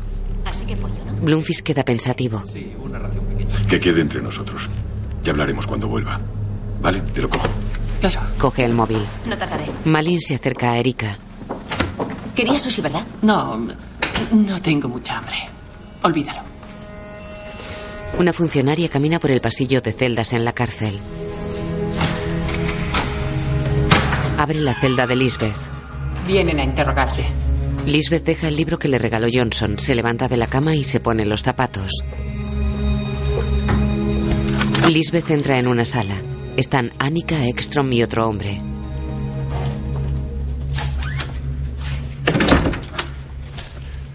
Bueno, por fin nos conocemos. Soy el fiscal Ekstrom. Le ofrece la mano. Lisbeth queda inmóvil. Annika le ofrece asiento a su lado. Lisbeth se sienta. Vamos a considerar esta primera reunión como una presentación, no como un interrogatorio. Necesitamos poner un poco de orden en esta historia tan complicada. Imagino que no tienes nada que objetar. Lisbeth mira una esquina de la sala. Las acusaciones contra ti son muy graves. Pero como fiscal debo tener en cuenta cualquier tipo de circunstancia atenuante. Es importante que seas consciente de eso. El otro hombre y el fiscal se miran. El reloj marca las 11 menos 5. Es una pregunta sencilla, solo tienes que contestar sí o no. Cuando fuiste a Goseberga buscando a tu padre, ¿ya tenías planeado matarlo? Lisbeth mantiene su postura mirando la esquina. El reloj marca las 11 y 20. Voy a tener que pedirle otra vez que le diga a Salander que conteste a mis preguntas. Y yo le repito una vez más que mi cliente puede decidir si quiere contestar o no. Lisbeth mantiene su postura mirando la esquina. El interrogador se levanta.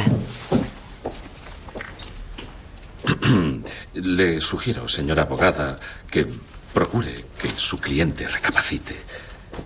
Lo digo por su propio bien. Ekstrom se levanta. Los dos hombres se van. Entran en un ascensor. Vaya. Admito que me ha sorprendido que sea tan pequeña. Parece casi una niña. En la editorial. El juicio es el miércoles día 13 y la revista tiene que estar terminada para entonces. Pero- Y hay que mandar la imprenta una semana antes, como mucho. Pues no sé cómo vamos a hacerlo.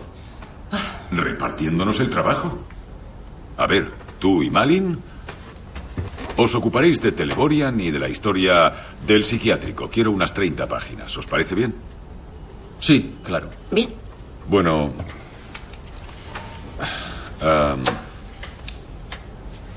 Debemos comentaros algo. Erika gesticula y les da unos papeles. He recibido dos anónimos con amenazas durante la última semana. Quería que lo supierais. ¿Amenazas? Erika asiente. Krister y Malin leen los papeles. Qué cabrones. ¿Qué idiota enviaría algo así? ¿Has hablado con la policía? No, no, no, no, no. No quiero a la policía aquí. De Pero momento. han amenazado a Erika. Esto es serio. Joder, ya lo sabemos. Ah, Opinamos lo mismo que tú, pero no quiero a la policía aquí fisgoneando. Así que crees que es mejor No ignorar es el verdad. tema. Yo no he dicho eso. Lo que Ah. intento es. Lo solucionaré Miguel. a mi manera. ¿Tu manera? ¿Cuál es Ya tu manera? sabes que sabes perfectamente que la policía no hará una mierda. Por favor, no quiero. No hacen nada. Dejadlo ya, basta. Por Dios, os comportáis como niños. Es posible que no reciba ninguno más. Así que cambiemos de tema. El próximo punto. 30 páginas. En la calle. Señora Giannini, ¿cómo está Lisbeth Salander? ¿Está preocupada? Bien, dadas las circunstancias. ¿Qué opina de las acusaciones? No pienso hacer comentarios Pero sobre eso. defenderla, alguna opinión tendrá. No haré más comentarios. No puede ignorarlo. Annika y Bloomfield entran en una casa. Hola, niños. ¿Estáis bien? Siento llegar tarde. No importa, no pasa Veo que habéis cenado. Te traigo esto. Quizá te sirva. Es la autobiografía de Lisbeth. Bueno. ¿Y cómo la escribe? Eso no importa. Le muestra un DVD. Bjorn. ¿El administrador de Lisbeth? ¿Qué es? Es una grabación. Tienes que verla.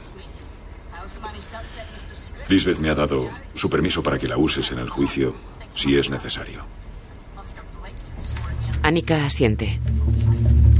Lisbeth hace flexiones en su celda.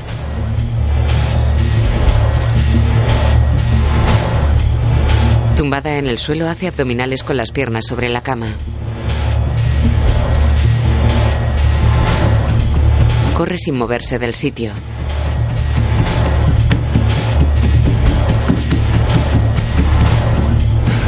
Ve el DVD.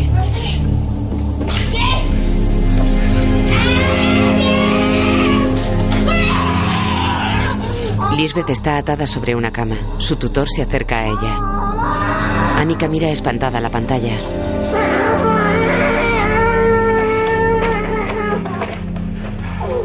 Un mendigo está sentado sobre un cajón junto a un río. Coge una tartera de su bicicleta llena de papeles y saca un paquete de comida. Niederman se para a su lado. Se miran. El mendigo saca un pedazo de comida. ¿Quieres uno? Niederman le golpea con un ladrillo.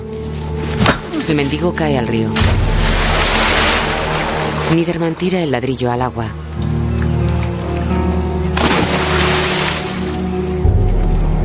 Coge la bicicleta del mendigo y también la tira.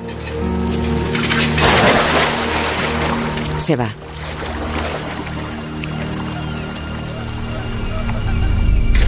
Pisa unos cristales rotos y entra en un edificio de ladrillo rojo. Cierra un gran portón metálico, luego en una rueda de prensa. ¿Lisbeth Salander se ha recuperado? Sí, consideramos que ya puede soportar el interrogatorio. Está recuperada físicamente. ¿Y eso qué supone? Pero Va- psicológicamente no. Es un hecho conocido por todos que Salander estuvo varios años internada en un psiquiátrico. ¿En qué hospital estuvo? Lo que intenta decir es que Lisbeth Salander sigue siendo una enferma mental. Yo, yo no puedo aventurar un diagnóstico. Sin embargo, he solicitado a un experto un examen psiquiátrico. ¿Qué médico lo realizará? Lo realizará el doctor Peter Celeboria, jefe de psiquiatría del Hospital San Estefan de... Peter quien supervisó el tratamiento Qué de sorpresa. En la editorial, Erika deja una bolsa y enciende el ordenador. ¿Eso puede provocar que el? No, no lo creo. La investigación policial está siguiendo su curso y el juicio será a principios de noviembre si no surge ningún imprevisto. Erika abre un correo. ¿Estás asustada? Deberías estarlo. Krister, Gira el ordenador hacia Krister que se acerca y lee el email. ¿Es el mismo remitente? Sí. Malin se acerca y lee. Ahora lo pagaréis todos vosotros. qué? ¿Se refiere a nosotros? ¿Está Mike rastreando al remitente? Bueno, sé que ha llamado a alguien, pero... Pero no tiene nada. Esto no te afecta solo a ti. Tenemos que llamar a la policía. No podemos quedarnos de brazos cruzados esperando que nos pase algo. Primero tengo que hablar con Mike. Llamaré a la policía. No, no lo hagas, Krister. Yo soy... Soy la responsable. Yo he recibido a los anónimos y no pienso hacer No nada a es- espaldas de Mikel. Tenemos que ser un equipo. Y estar unidos, sobre todo ahora. Yo llamaré a Mike. Mientras marca, Krister mira a través de la ventana. Un hombre calvo hace fotografías desde una ventana de otro edificio. Este es el teléfono de Mikkel Blomqvist. Ahora no puedo atenderte, pero deja tu mensaje después de la señal. Escuchan en la sección. Recibido otro mensaje de esos y ahora no me amenazan solo a mí. Empiezo a estar preocupada. Llámame cuanto antes. Lisbeth está en la sala de interrogatorios de la cárcel. Entra Teleborian. Hola, Lisbeth. Ella lo mira sin parpadear. Quiero que sepas lo desolado que estoy al verte en esta situación. Y te aseguro que si estoy aquí es para intentar ayudarte. De modo que ahora espero que te muestres más abierta a que colaboremos, tú y yo. Ella mira al techo. Tengo la certeza de que llegamos a conocernos bien, tú y yo. Aún recuerdo esos días. Eras muy obstinada. Una niña extraordinariamente difícil de tratar. Incluso me mordiste un dedo. ¿Te acuerdas de eso? Ella mira fijamente los labios de él.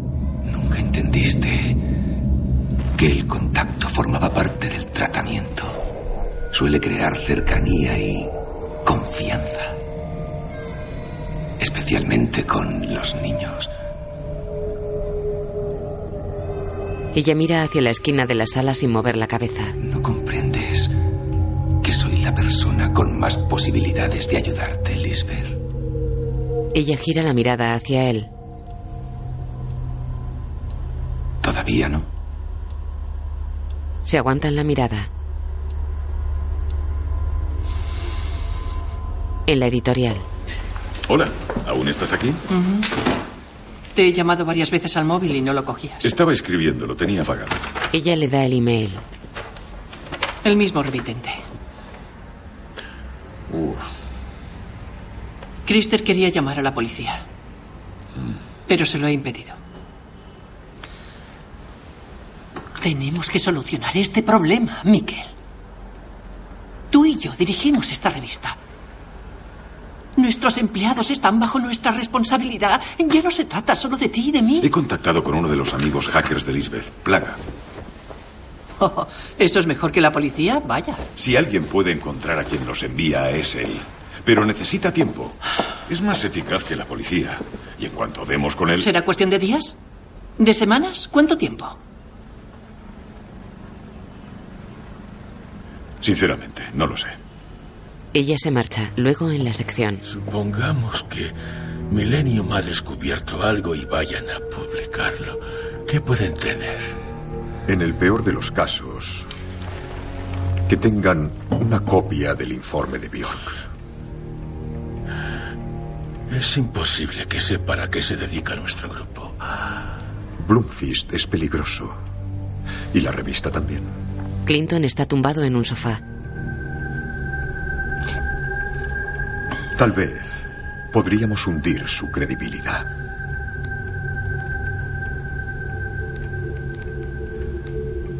Cualquier coste.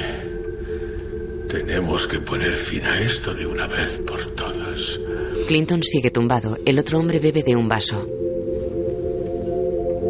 Erika duerme acostada en la cama.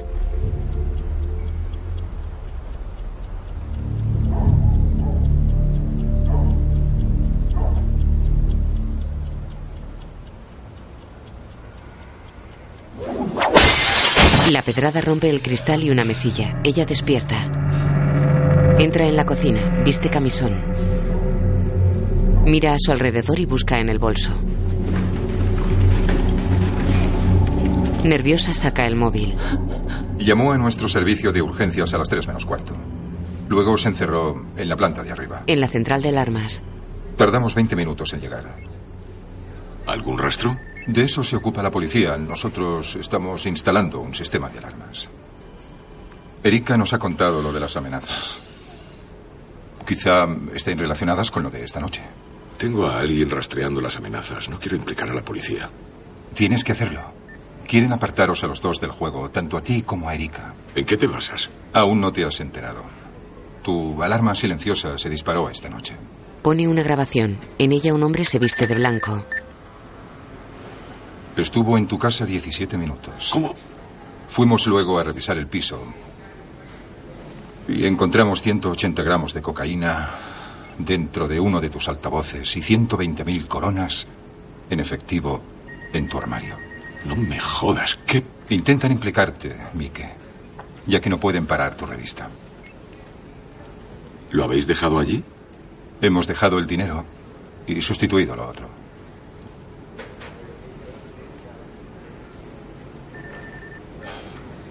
Tengo que llamar a Erika. Estará durmiendo. Bloomfish se levanta con el teléfono en el oído. Erika atiende el móvil en la cocina de su casa. Erika. Hola, soy yo. Hola. Se mete en un despacho acristalado y cierra. Ya me he enterado y lo siento mucho. ¿Quieres que vaya a verte? ¿Puedo ir ahora? No. Prefiero que no vengas. Pero creo que tenemos que hablar. Quiero que nos veamos. Estoy agotada, necesito dormir un par de horas. Ah, am, ¿A las tres te viene bien? Alguien escucha. En Samir grita. ¿Quedamos allí? Di algo. Sí, claro, allí estaré. Bien. Adiós. Adiós. Escuchan en el piso desde el que fotografían la editorial. Jonas entra en un bar y habla con dos hombres. Jerker le hace fotos desde un coche.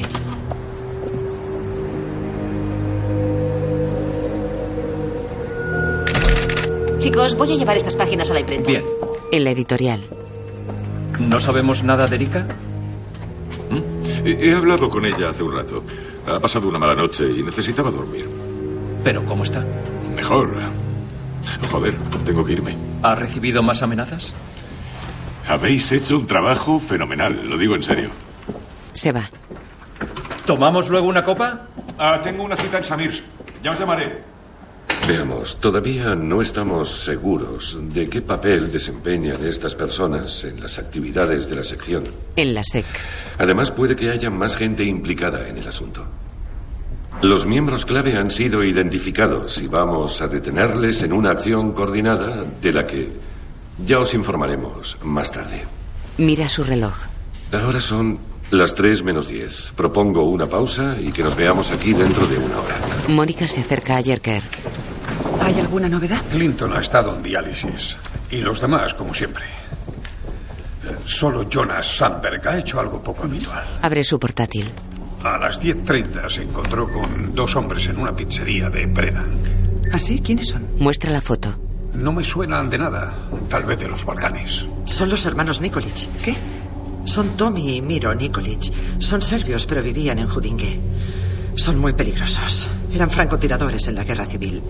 Miro está en busca y captura por malos tratos. Pero se largaron a Serbia, así que... Mónica marca en su móvil. Suena un móvil en la editorial. Malin lo mira. Hola, Samir. Bloomfish entra en un restaurante y se sienta a la mesa de Erika. Siento llegar tarde. ¿Cómo estás? ¿Tú qué crees? ¿Por qué no me llamaste anoche? No podías hacer nada. Llamé a Milton Security porque les necesitaba. Él ojea la carta.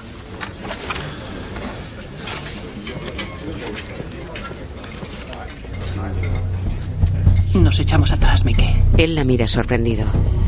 Un Volvo negro circula a gran velocidad. Samirs grita. Es urgente, por favor. Mónica habla al móvil sentada en el asiento del copiloto.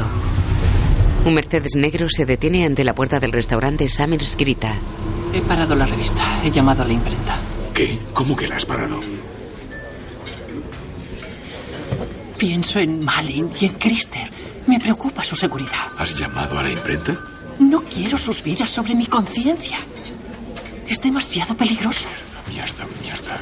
Miquel, te llaman por Eh, teléfono. eh, no, no, ahora no puedo. Eh, parece que es importante. Se levanta de mala gana y va hacia el teléfono. Tropieza con uno de los serbios que entra. Perdón. El serbio saca una metralleta. Bloomfish le agarra el brazo y forcejean.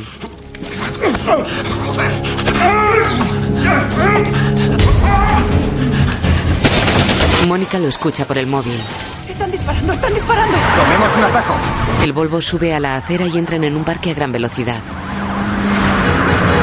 Una mujer se aparta con un coche de bebé.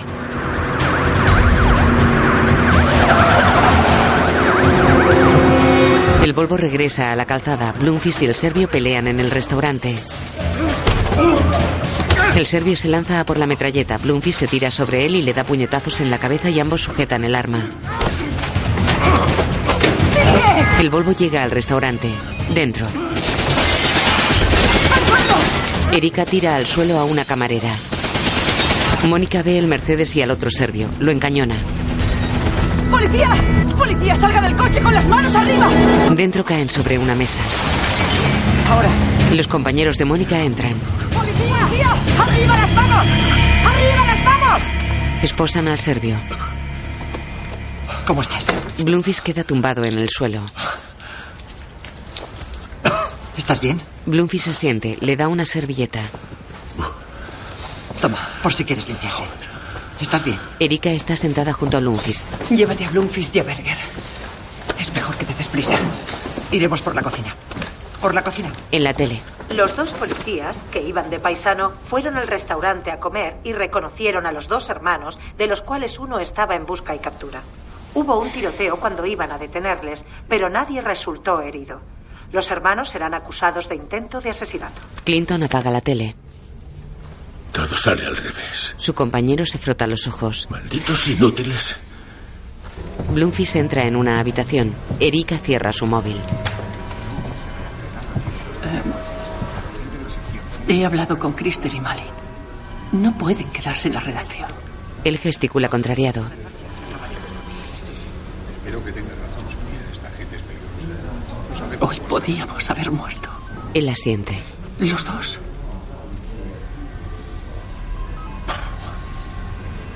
No vale la pena morir. Por ningún trabajo.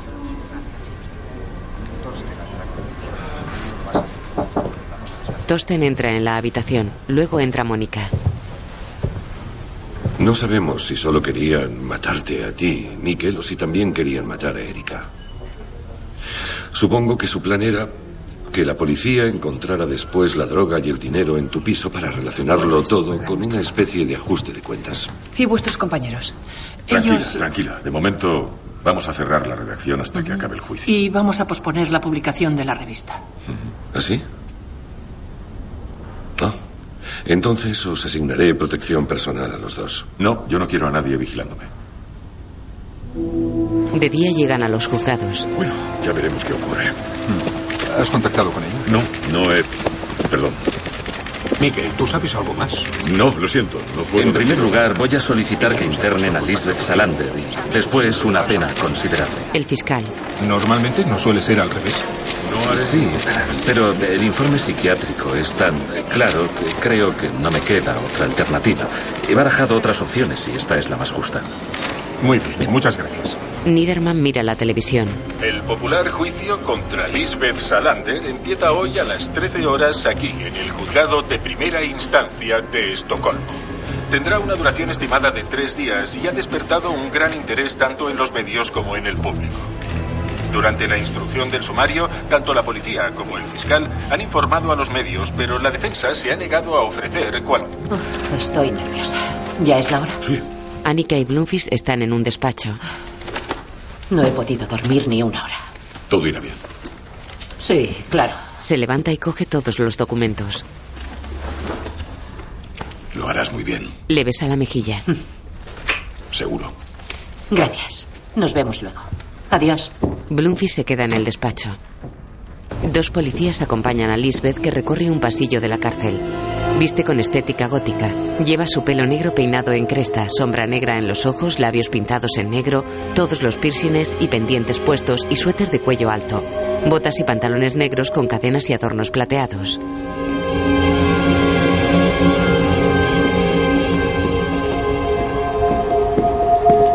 En la sala el fiscal mira sus papeles. Mira su reloj. Se abren las puertas de la sala y entran el público y la prensa. Por favor. Blumfis es uno de los que pasa.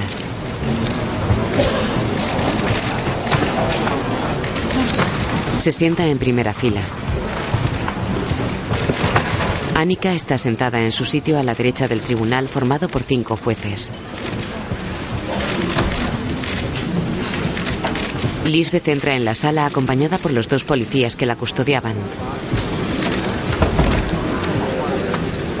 Se sienta al lado de Annika. El fiscal la mira desde la mesa de enfrente.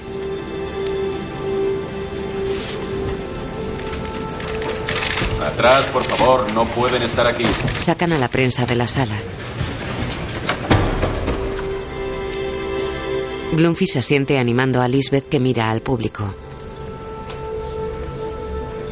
Mírala,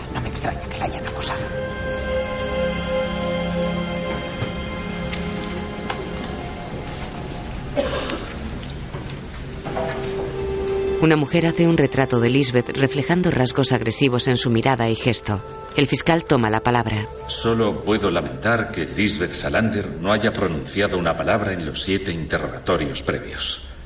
Sin embargo, eso no debilita ninguno de los puntos de la acusación. Gracias. La jueza principal. Bien, doy la palabra a la defensa. Mira a Annika. Gracias. La defensa rechaza absolutamente todos los cargos. Vamos a demostrar que las afirmaciones del fiscal son falsas y que mi cliente ha sido víctima de graves atropellos. Voy a solicitar que mi cliente sea declarada inocente, que se anule su declaración de incapacidad y que sea puesta en libertad inmediatamente. Gracias. De acuerdo, ¿el fiscal tiene algo que añadir?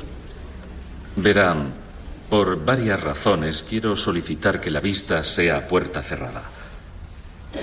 En primer lugar, para proteger el estado mental de una persona vulnerable y en segundo, porque se revelarán detalles clasificados como secretos que podrían afectar a la seguridad del Estado.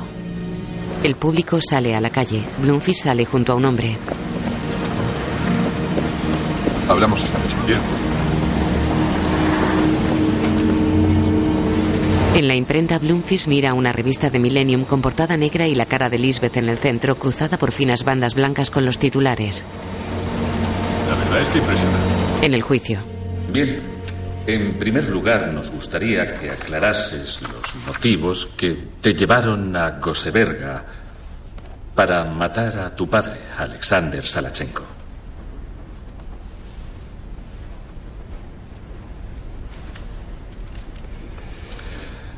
¿Ese silencio significa que no quieres contestar a mis preguntas? Las contestaré con mucho gusto.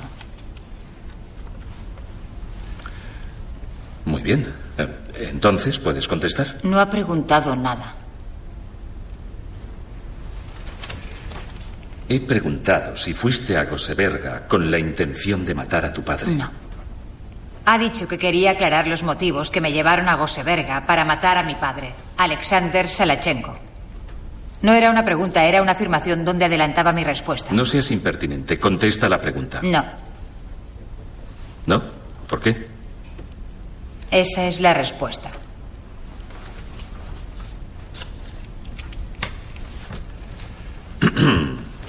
Le mm, golpeaste con un hacha en la cabeza, ¿es correcto? Sí. Fue herido de gravedad y sostengo que eso constituye un intento de asesinato. ¿Cuál es tu opinión? Son dos afirmaciones. ¿Sobre cuál debo tener una opinión? Sobre si atacar a tu padre con un hacha fue un intento de asesinato. No, en absoluto. Fue defensa propia. Lisbeth se lava la cara ante un espejo. Una mujer policía le da una toalla.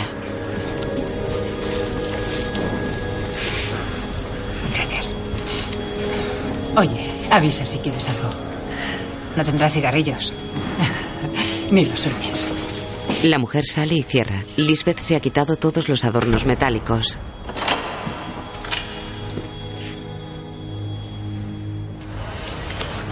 Gracias. Por la noche en la calle un policía permite el paso a Bloomfist. Erika abre la puerta de su casa. Se miran.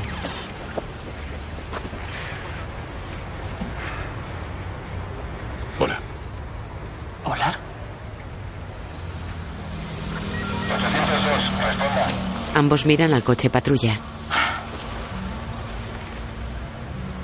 ¿Qué tal la protección? No me puedo quejar. Al menos no están dentro de casa.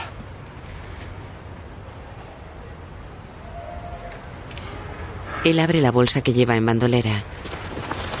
Erika. No pude hacerlo. Saca un ejemplar de Millennium. Ella gesticula disgustada y coge la revista. Eres un egoísta. Y un idiota.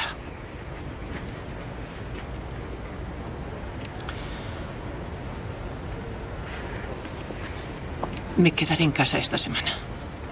Y la semana que viene también. Tengo que tomar una decisión importante. Ya. Gesticula abatida e incrédula. ¿De lo nuestro o de Millennium? De todo. Eso creo. Ya te llamaré. Él le acaricia la mejilla. Se miran. Cuídate. Él se va. De día, el doctor Teleborian está en el cuarto de baño de su habitación de hotel. Se recorta el vello de la nariz. Salander, es la hora. En su celda, Lisbeth se retoca su imagen gótica. La denominada autobiografía de Salander carece de credibilidad. Teleborian está en el estrado del juzgado. En ella afirma cosas sobre varias personas tan absurdas que rozan el delirio. Y su forma de expresarse es otro síntoma de la esquizofrenia paranoide que padece Lisbeth Salander. Es evidente. ¿Puede poner un ejemplo? Bueno, el más obvio de todos es la, la abrupta descripción de la violación que afirma cometió su administrador, el abogado Bjurman, hace unos meses. Describirla así, con, con tanto lujo de detalles, es, es un ejemplo clásico de las em, fantasías grotescas que a menudo demuestran muchos niños.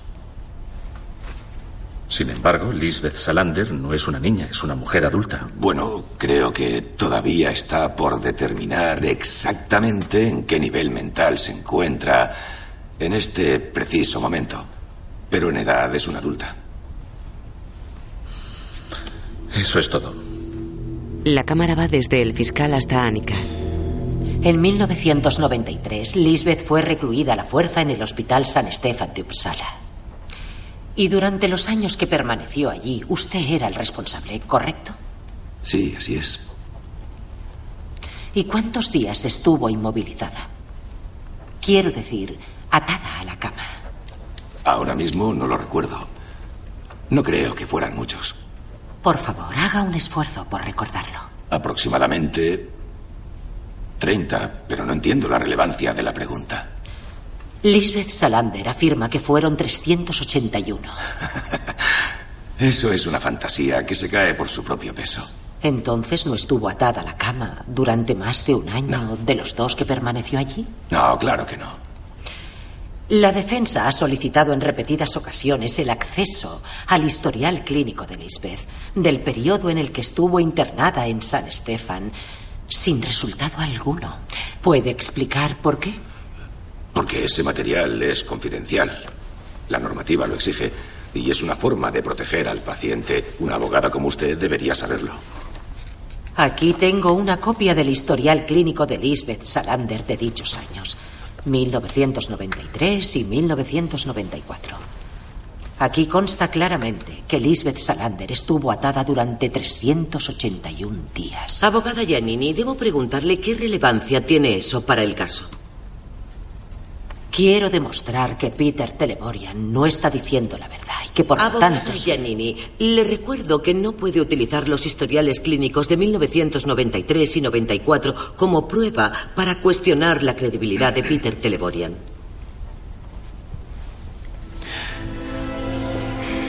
Lo comprendo. Teleborian sale del edificio de justicia.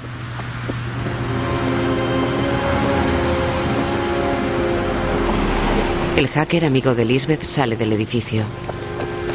Teleborian recorre una calle comercial.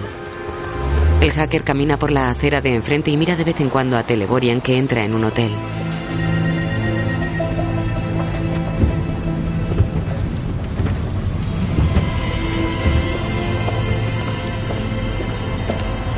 El hacker entra en el hotel y se detiene en la puerta mirando a recepción. Teleborian está ante el mostrador y la recepcionista le entrega unas cartas. Luego de noche, Bloomfish y Annika están en casa de ella.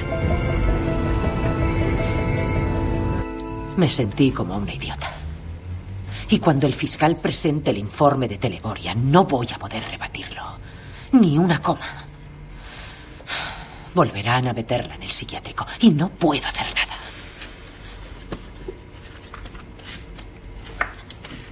En su habitación de hotel, Teleborian se acerca a una mesa. Solo lleva un albornoz blanco. Deja un vaso y enciende el portátil.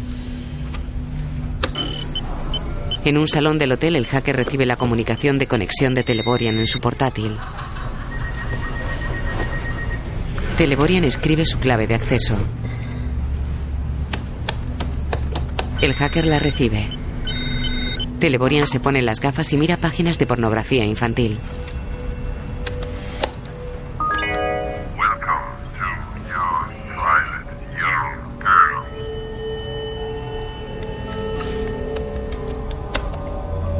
El hacker recibe las fotos que mira Teleborian.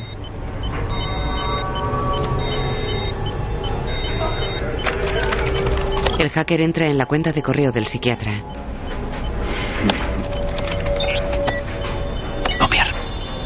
Bloomfish duerme en un sofá. Abre los ojos. Se levanta. Está en el piso de Lisbeth.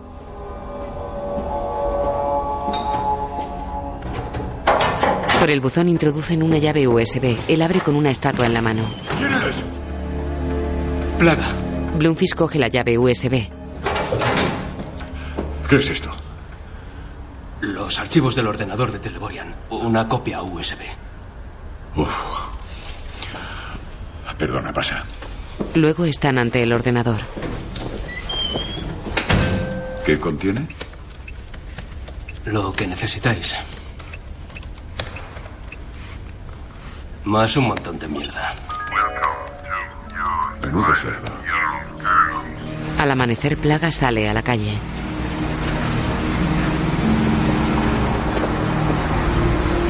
Un camión de reparto de prensa tiene revistas de Millennium con la foto de Lisbeth. Luego Bloomfish hace copias en la SEC mientras habla por su móvil. Annika, tengo lo que necesitas. La implicación de Teleborian en la sección. Da las copias a Tosten. Hay varias versiones del informe psiquiátrico con fechas falsas, correspondencia entre ellos. Sí, espera. Todo. Annika, Oh, ya era hora, menos mal. En el juzgado.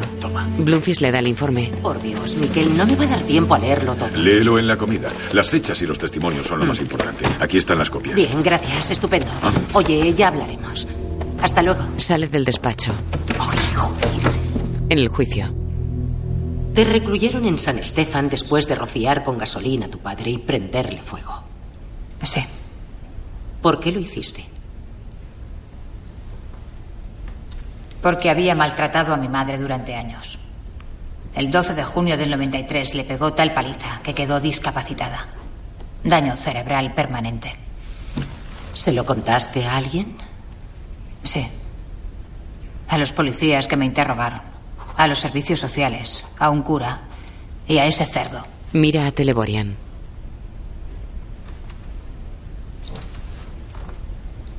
Cuando llegué a San Estefan intenté explicarle lo que había pasado. Pero dijo que eran fantasías mías y ordenó que me ataran a la cama. Eso es un disparate. Es, es otro claro ejemplo de que su cliente carece de la capacidad de distinguir entre fantasía y realidad. Mientes, cerdo de mierda. Lisbeth Salander, no toleraré ese lenguaje en el tribunal, ¿de acuerdo? Bien, ahora me gustaría pasar a los abusos sexuales por parte del abogado Nils Bjurman y de los que fue víctima mi cliente. Eh, protesto. Eso no viene al caso. Además, es una afirmación totalmente absurda, sin ninguna prueba que la apoye. Claro que viene al caso, como ejemplo de los atropellos cometidos contra los derechos de Lisbeth. Tengamos en cuenta que Frederick Clinton podría estar en diálisis, o sea, en el hospital Karolinska. En la SEC. Ahí tenéis eh, un dossier con toda la información. Vuelvo a repetirlo. Grupo 1, Bublansky. Grupo 2, Svensson. Grupo 3, Modik. Grupo 4, Figuerola. Grupo 5, Homberg. Para cualquier pregunta o aclaración, dirigíos al jefe operativo correspondiente. Suerte. En el juicio. ¿Sigues afirmando que el abogado Nils Bjurman te ató y te violó? Sí. En tal caso, ¿cuándo ocurrió? En tal caso no. Fue el martes 18 de febrero de 2008 y el viernes 7 de marzo. Puede leerlo en mi autobiografía. ¿Denunciaste esas violaciones? No. ¿Por qué no? La policía nunca me ha escuchado cuando he intentado contarles algo. ¿Fuiste a ver a algún médico para que examinase esas supuestas lesiones? No. Pero por lo menos le contarías a alguien lo que te había ocurrido. No.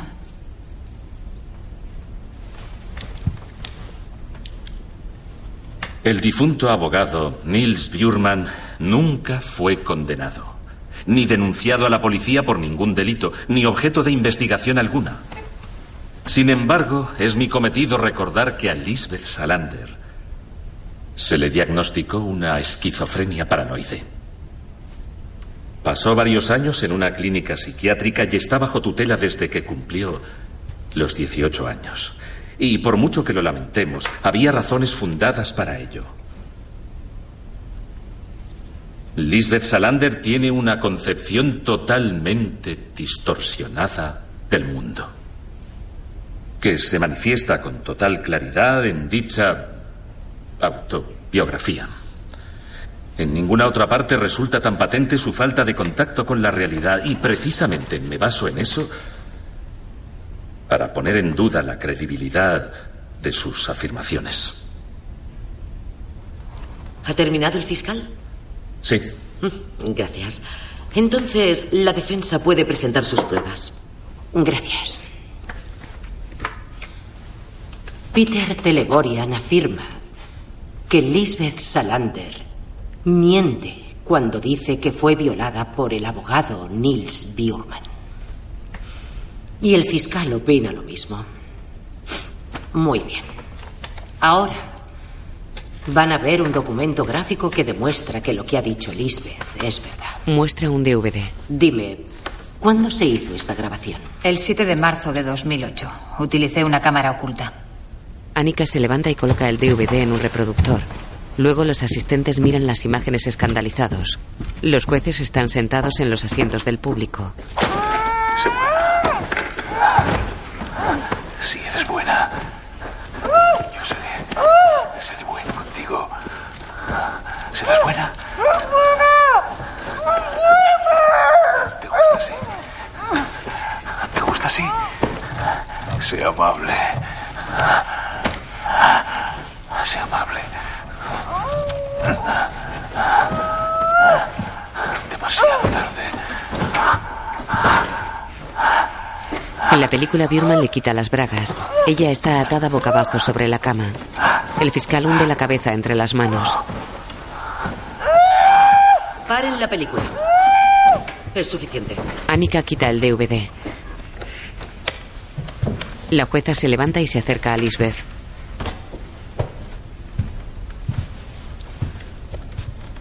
¿Por qué la grabaste? Nils Bjurman ya me había violado antes. Me obligó a practicarle sexo oral. Y me exigía más sexo cada vez que le pedía mi dinero. Fue la única manera de conseguir pruebas. Así conseguí que me dejara en paz. Bien. Haremos un receso de una hora. El fiscal resopla. Los jueces se levantan y Annika camina hacia su sitio. Lisbeth sigue sentada.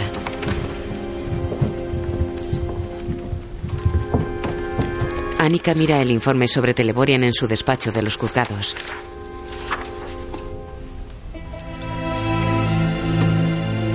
Lisbeth tiene los ojos cerrados. Los abre. Está sentada en su sitio en la sala del juicio. Todos están sentados excepto Annika.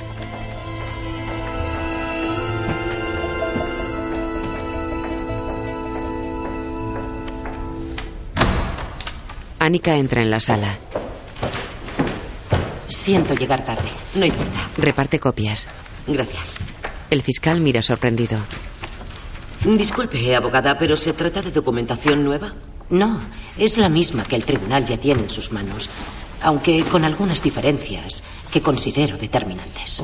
Entonces le cedo la palabra. Gracias.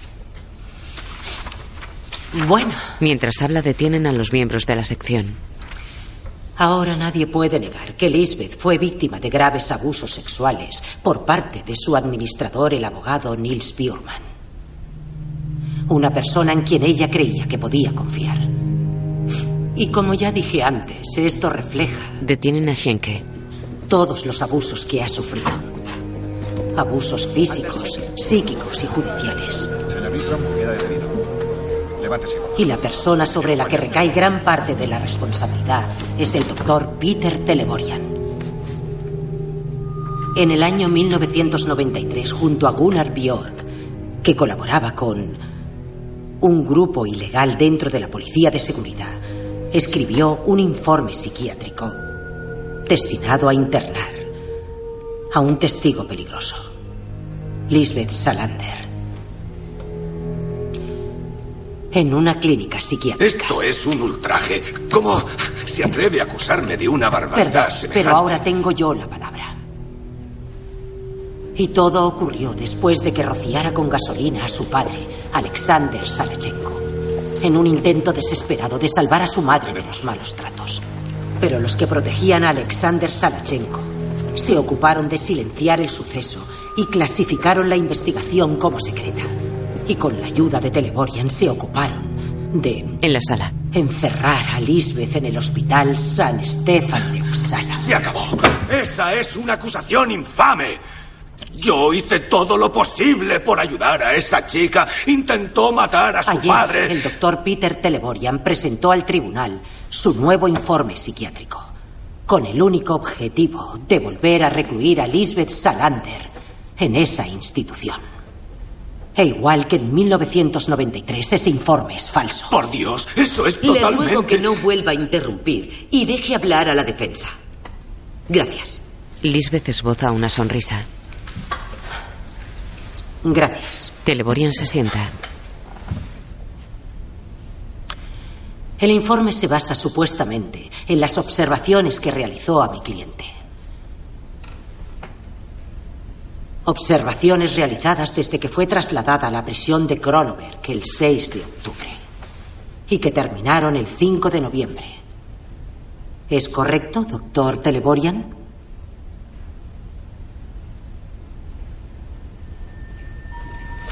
Llamo a dos testigos. Mónica y agentes armados de la SEC llegan ante la puerta de la sección. ¿Qué hacen? Entran. ¡Quietos, no se muevan! Detienen a todos y pasan hasta el despacho de Clinton. ¡Policía, suelte el arma! En el juicio, Bloomfish está sentado a la mesa de los testigos. Bien. ¿Reconoces este documento? Él lo coge de la mesa. Sí. Es el informe psiquiátrico de Lisbeth Salander, escrito por Peter Teleborian. Aunque hay tres versiones. La primera del 20 de septiembre, la segunda del 1 de octubre y esta es la tercera, fechada el 6 de octubre. Tú me entregaste estos documentos. Él asiente. Y he observado que la versión del 1 de octubre es prácticamente idéntica al informe que leyó Peter Teleborian ante este tribunal ayer, fechada el 5 de noviembre. Creo que es algo digno de atención. Mi conclusión es, por lo tanto, que Peter Teleborian escribió estos informes antes de ver a Lisbeth Salander y que carecen de credibilidad.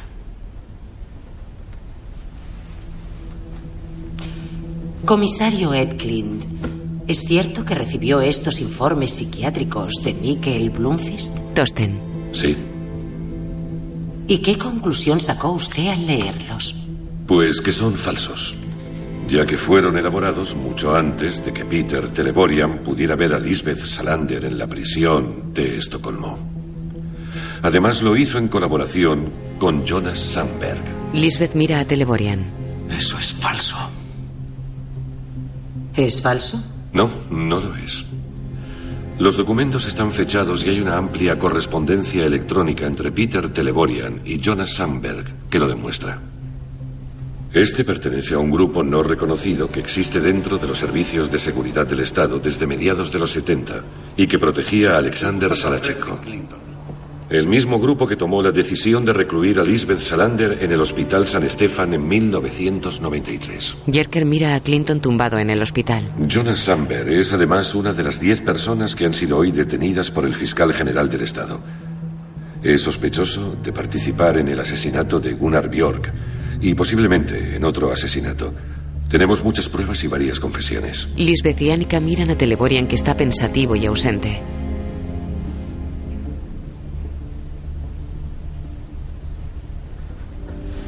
Doctor Peter Teleborian, ¿tiene algo que añadir? El doctor mira desconcertado a la jueza y niega.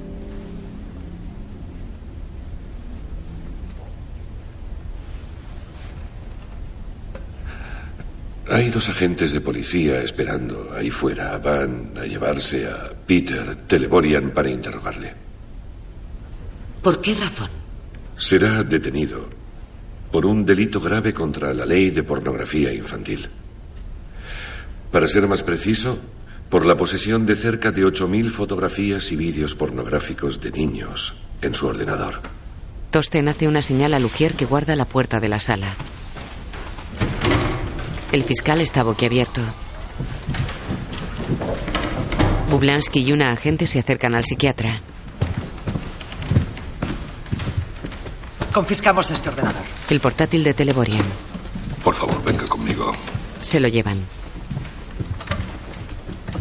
Lisbeth clava su mirada en el doctor mientras él sale esposado de la sala.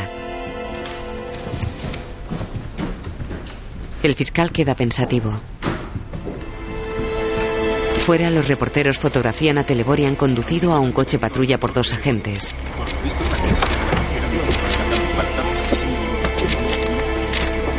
Dentro de la sala, el fiscal recoge sus documentos. Los jueces vuelven al estrado y Annika se sienta junto a Lisbeth. Siéntense. Bien, el tribunal todavía no ha podido evaluar la información presentada a estas últimas horas, pero no hay ningún motivo para retener a Lisbeth Salander y queda en libertad. Estás libre a la espera de la sentencia. Annika y Lisbeth se miran.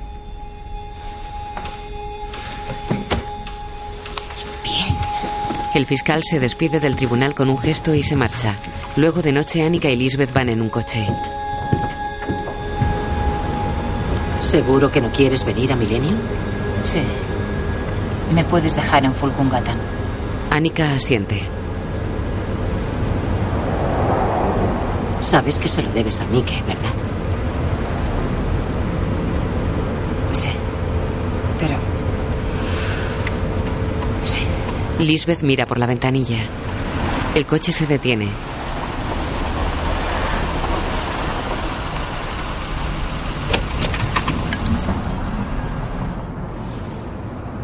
¿Cómo contacto contigo? Quedan asuntos pendientes. Envíame un email. Muy bien. Ambas se miran. Lisbeth esboza una sonrisa y mira por la ventanilla.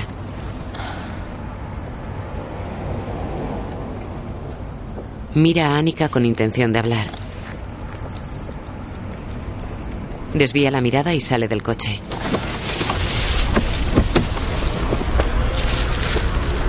Adiós. El coche se aleja. Lisbeth mira cómo se va. Se sube la cremallera de la cazadora negra de piel que lleva puesta.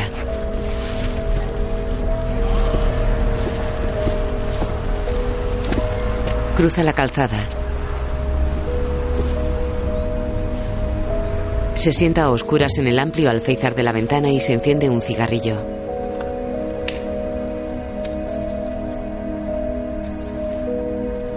Fuma pensativa. Después, periodistas y fotógrafos rodean a Bloomfish en una fiesta en la editorial.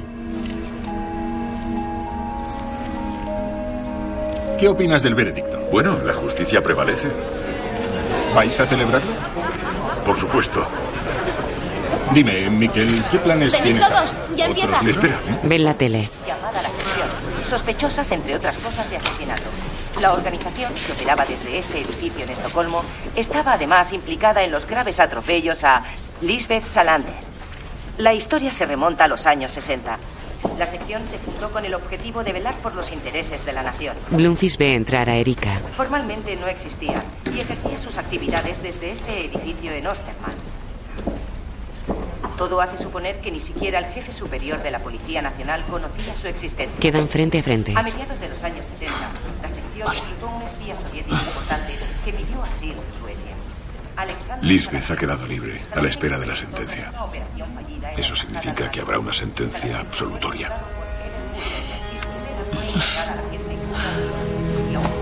Se abrazan. La plana superior formada por Culver, Oswald De día, Annika camina hacia una cafetería. Lisbeth bebe cerveza dentro sentada a una mesa.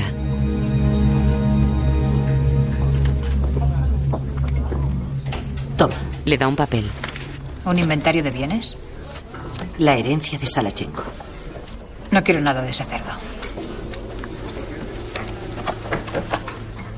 Ya. Pero ya eres legalmente competente, así que necesito tu firma para demostrar que la has recibido. Son más de 300.000 coronas más la finca de Goseberga, valorada en un millón y medio. No quiero ni tocarlo. Y aún queda esto. Una vieja fábrica de ladrillos en las afueras de Nortalia. Solo el solar vale 150.000 coronas. Bien. Lisbeth firma. Véndelo y da el dinero a caridad.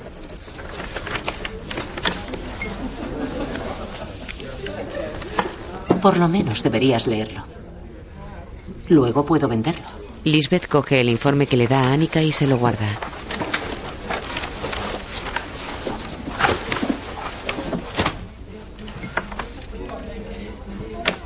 Mike pregunta por ti. Lisbeth queda pensativa y deja su vaso sobre la mesa. Recoge su bolsa, se levanta y se va. Annika la mira sorprendida.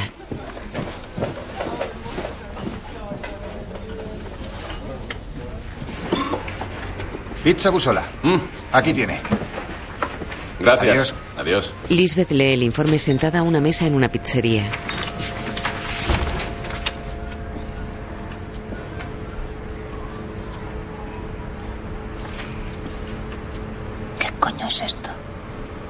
Llega en coche a la fábrica. Es un enorme edificio de ladrillo rojo de tres plantas de altura. Los cristales de las ventanas están rotos. Sale del coche.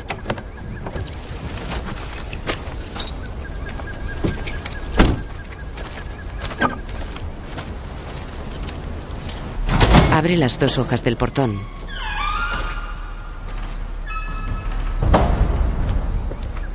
Entra. El suelo está mojado y con objetos tirados.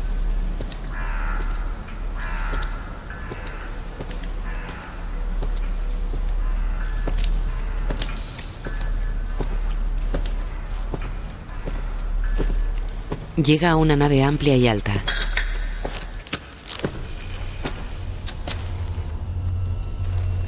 Hay una polea y gancho de grúa suspendidos del techo. Lisbeth se quita un chicle que lleva entre el labio superior y los dientes. Sube una escalera.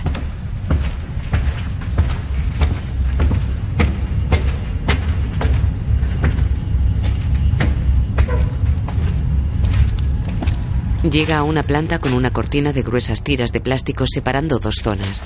Hay pequeña maquinaria sobre mesas metálicas. Cruza la cortina de plástico. Hay un sofá de piel delante de un televisor y una mesa con restos de comida y latas de bebida. Sobre la tele hay un periódico con el nombre de Lisbeth en titulares. Gira hacia la nave y sale. Camina entre la maquinaria con precaución. Se acerca a un depósito con forma de piscina situado bajo la grúa.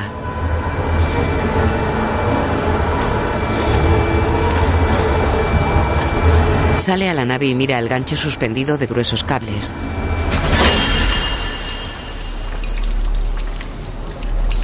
Caen gotas sobre el líquido del depósito. Lisbeth gira. Niederman sale tras una pared cerca de la cortina de plástico. Viste mono azul. Ella retrocede. Él avanza despacio hacia ella que se coloca al otro lado de la piscina. Quedan frente a frente. Lisbeth mira a su alrededor. Él bordea el depósito hacia ella que se coloca frente a él con la piscina de por medio.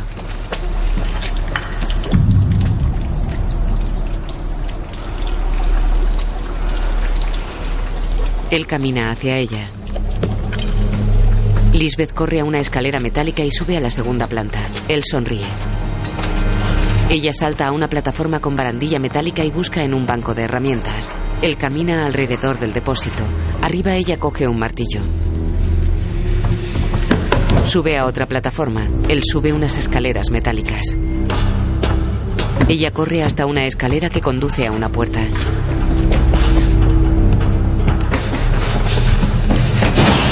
La puerta está cerrada. Niederman sube la escalera hacia ella.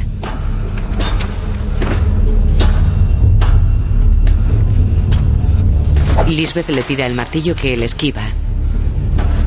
Pasa la barandilla metálica y salta sobre unos cajones de madera apilados desde el suelo.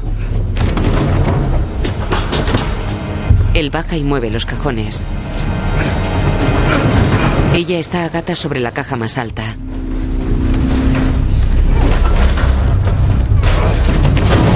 Él derriba la pila de cajas y ella salta a otra pila cercana. Sube a una viga y la recorre despacio y pegada a la pared. Él corre hacia ella y salta desde el suelo intentando agarrarle los pies.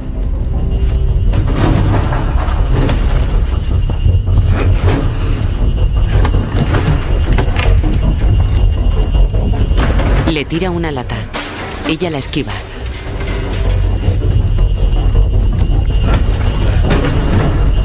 Llega al final de la viga.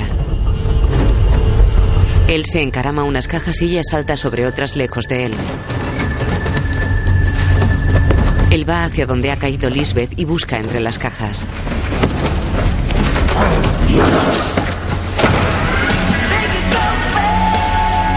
Se acerca a la barandilla metálica de la plataforma. Mira abajo y a su alrededor.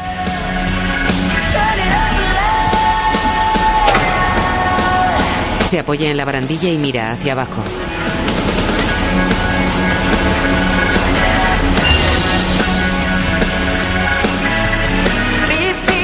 Bajo él hay una galería metálica estrecha y vacía. Más abajo está el depósito. Se queda apoyado en la barandilla con los pies cerca del borde de la plataforma. Lisbeth sale de la galería metálica muy despacio con una máquina de clavos.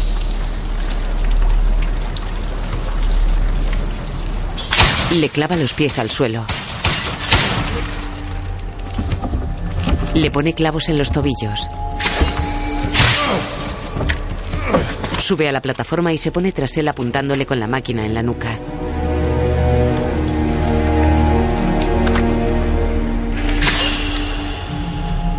Mereces morir, maldito hijo de puta.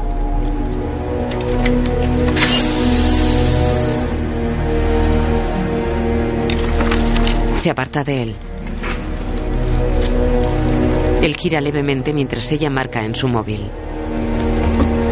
Niederman intenta desclavarse. ¿Servicio de información? Buenos días. ¿Puede darme el número del club de moteros de Svavelho? Él forcejea intentando desclavarse en vano. Ella deja la máquina y se va.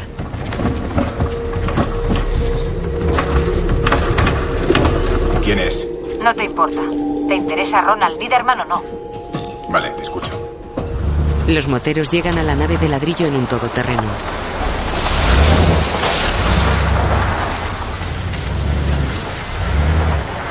Lisbeth observa desde el bosque cercano. Los moteros salen del coche con armas en la mano. Lisbeth llama por el móvil. Emergencias. El asesino de policías, Ronald Niederman, está en la fábrica de ladrillos de Nortalia. Esos tipos de las motos quieren matarlo. Van fuertemente armados. Abre el teléfono, saca la tarjeta SIM y la tira lejos. Se va. Está tumbada desnuda dentro de la bañera con los ojos cerrados. Solo tiene la cara fuera del agua. Abre los ojos. Sale de la bañera. Camina hacia la puerta poniéndose un jersey. Abre. Bloomfish está en el descansillo. Se acerca a ella y se miran. ¿Molesto? Me estaba bañando. Ya. Sonríe. ¿Has visto las noticias? No. Ronald Niederman ha muerto. Esa banda de moteros se lo ha cargado. ¿Ah, sí? Y poco después llegó la policía y los detuvo a todos. Bloomfish sonríe. Ella esboza una sonrisa. Ambos se miran de pie cada uno a un lado de la puerta abierta. Ella desvía la mirada.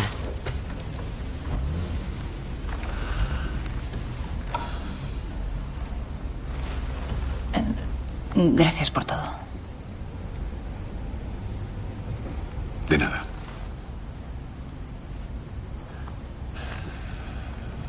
Gracias a ti. Ella mira hacia abajo.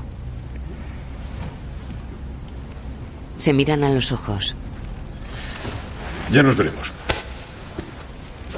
Él gira y se marcha. Nos vemos. Por supuesto.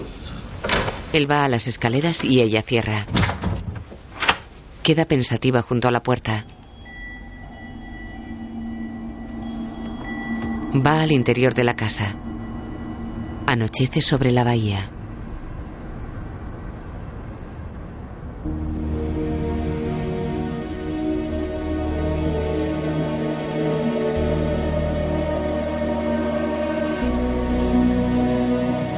Mikkel Blumfish, Michael Nikis, Lisbeth Salander, Naomi Rapaz, Erika Berger, Lena Endre, Annika Giannini, Annika Hallin, Christer Mal, Jacob Erikson, Malin Eriksson, Sofía Ledar, Peter Teleborian, Albert Albon Rosendahl, Ronald Niederman, Miguel Spreid, Alexander Salachenko, Georgi Staikov, Jan Bublansky, Johan Killen. Guión audio descriptivo en sistema Audesc, escrito por Antonio Vázquez.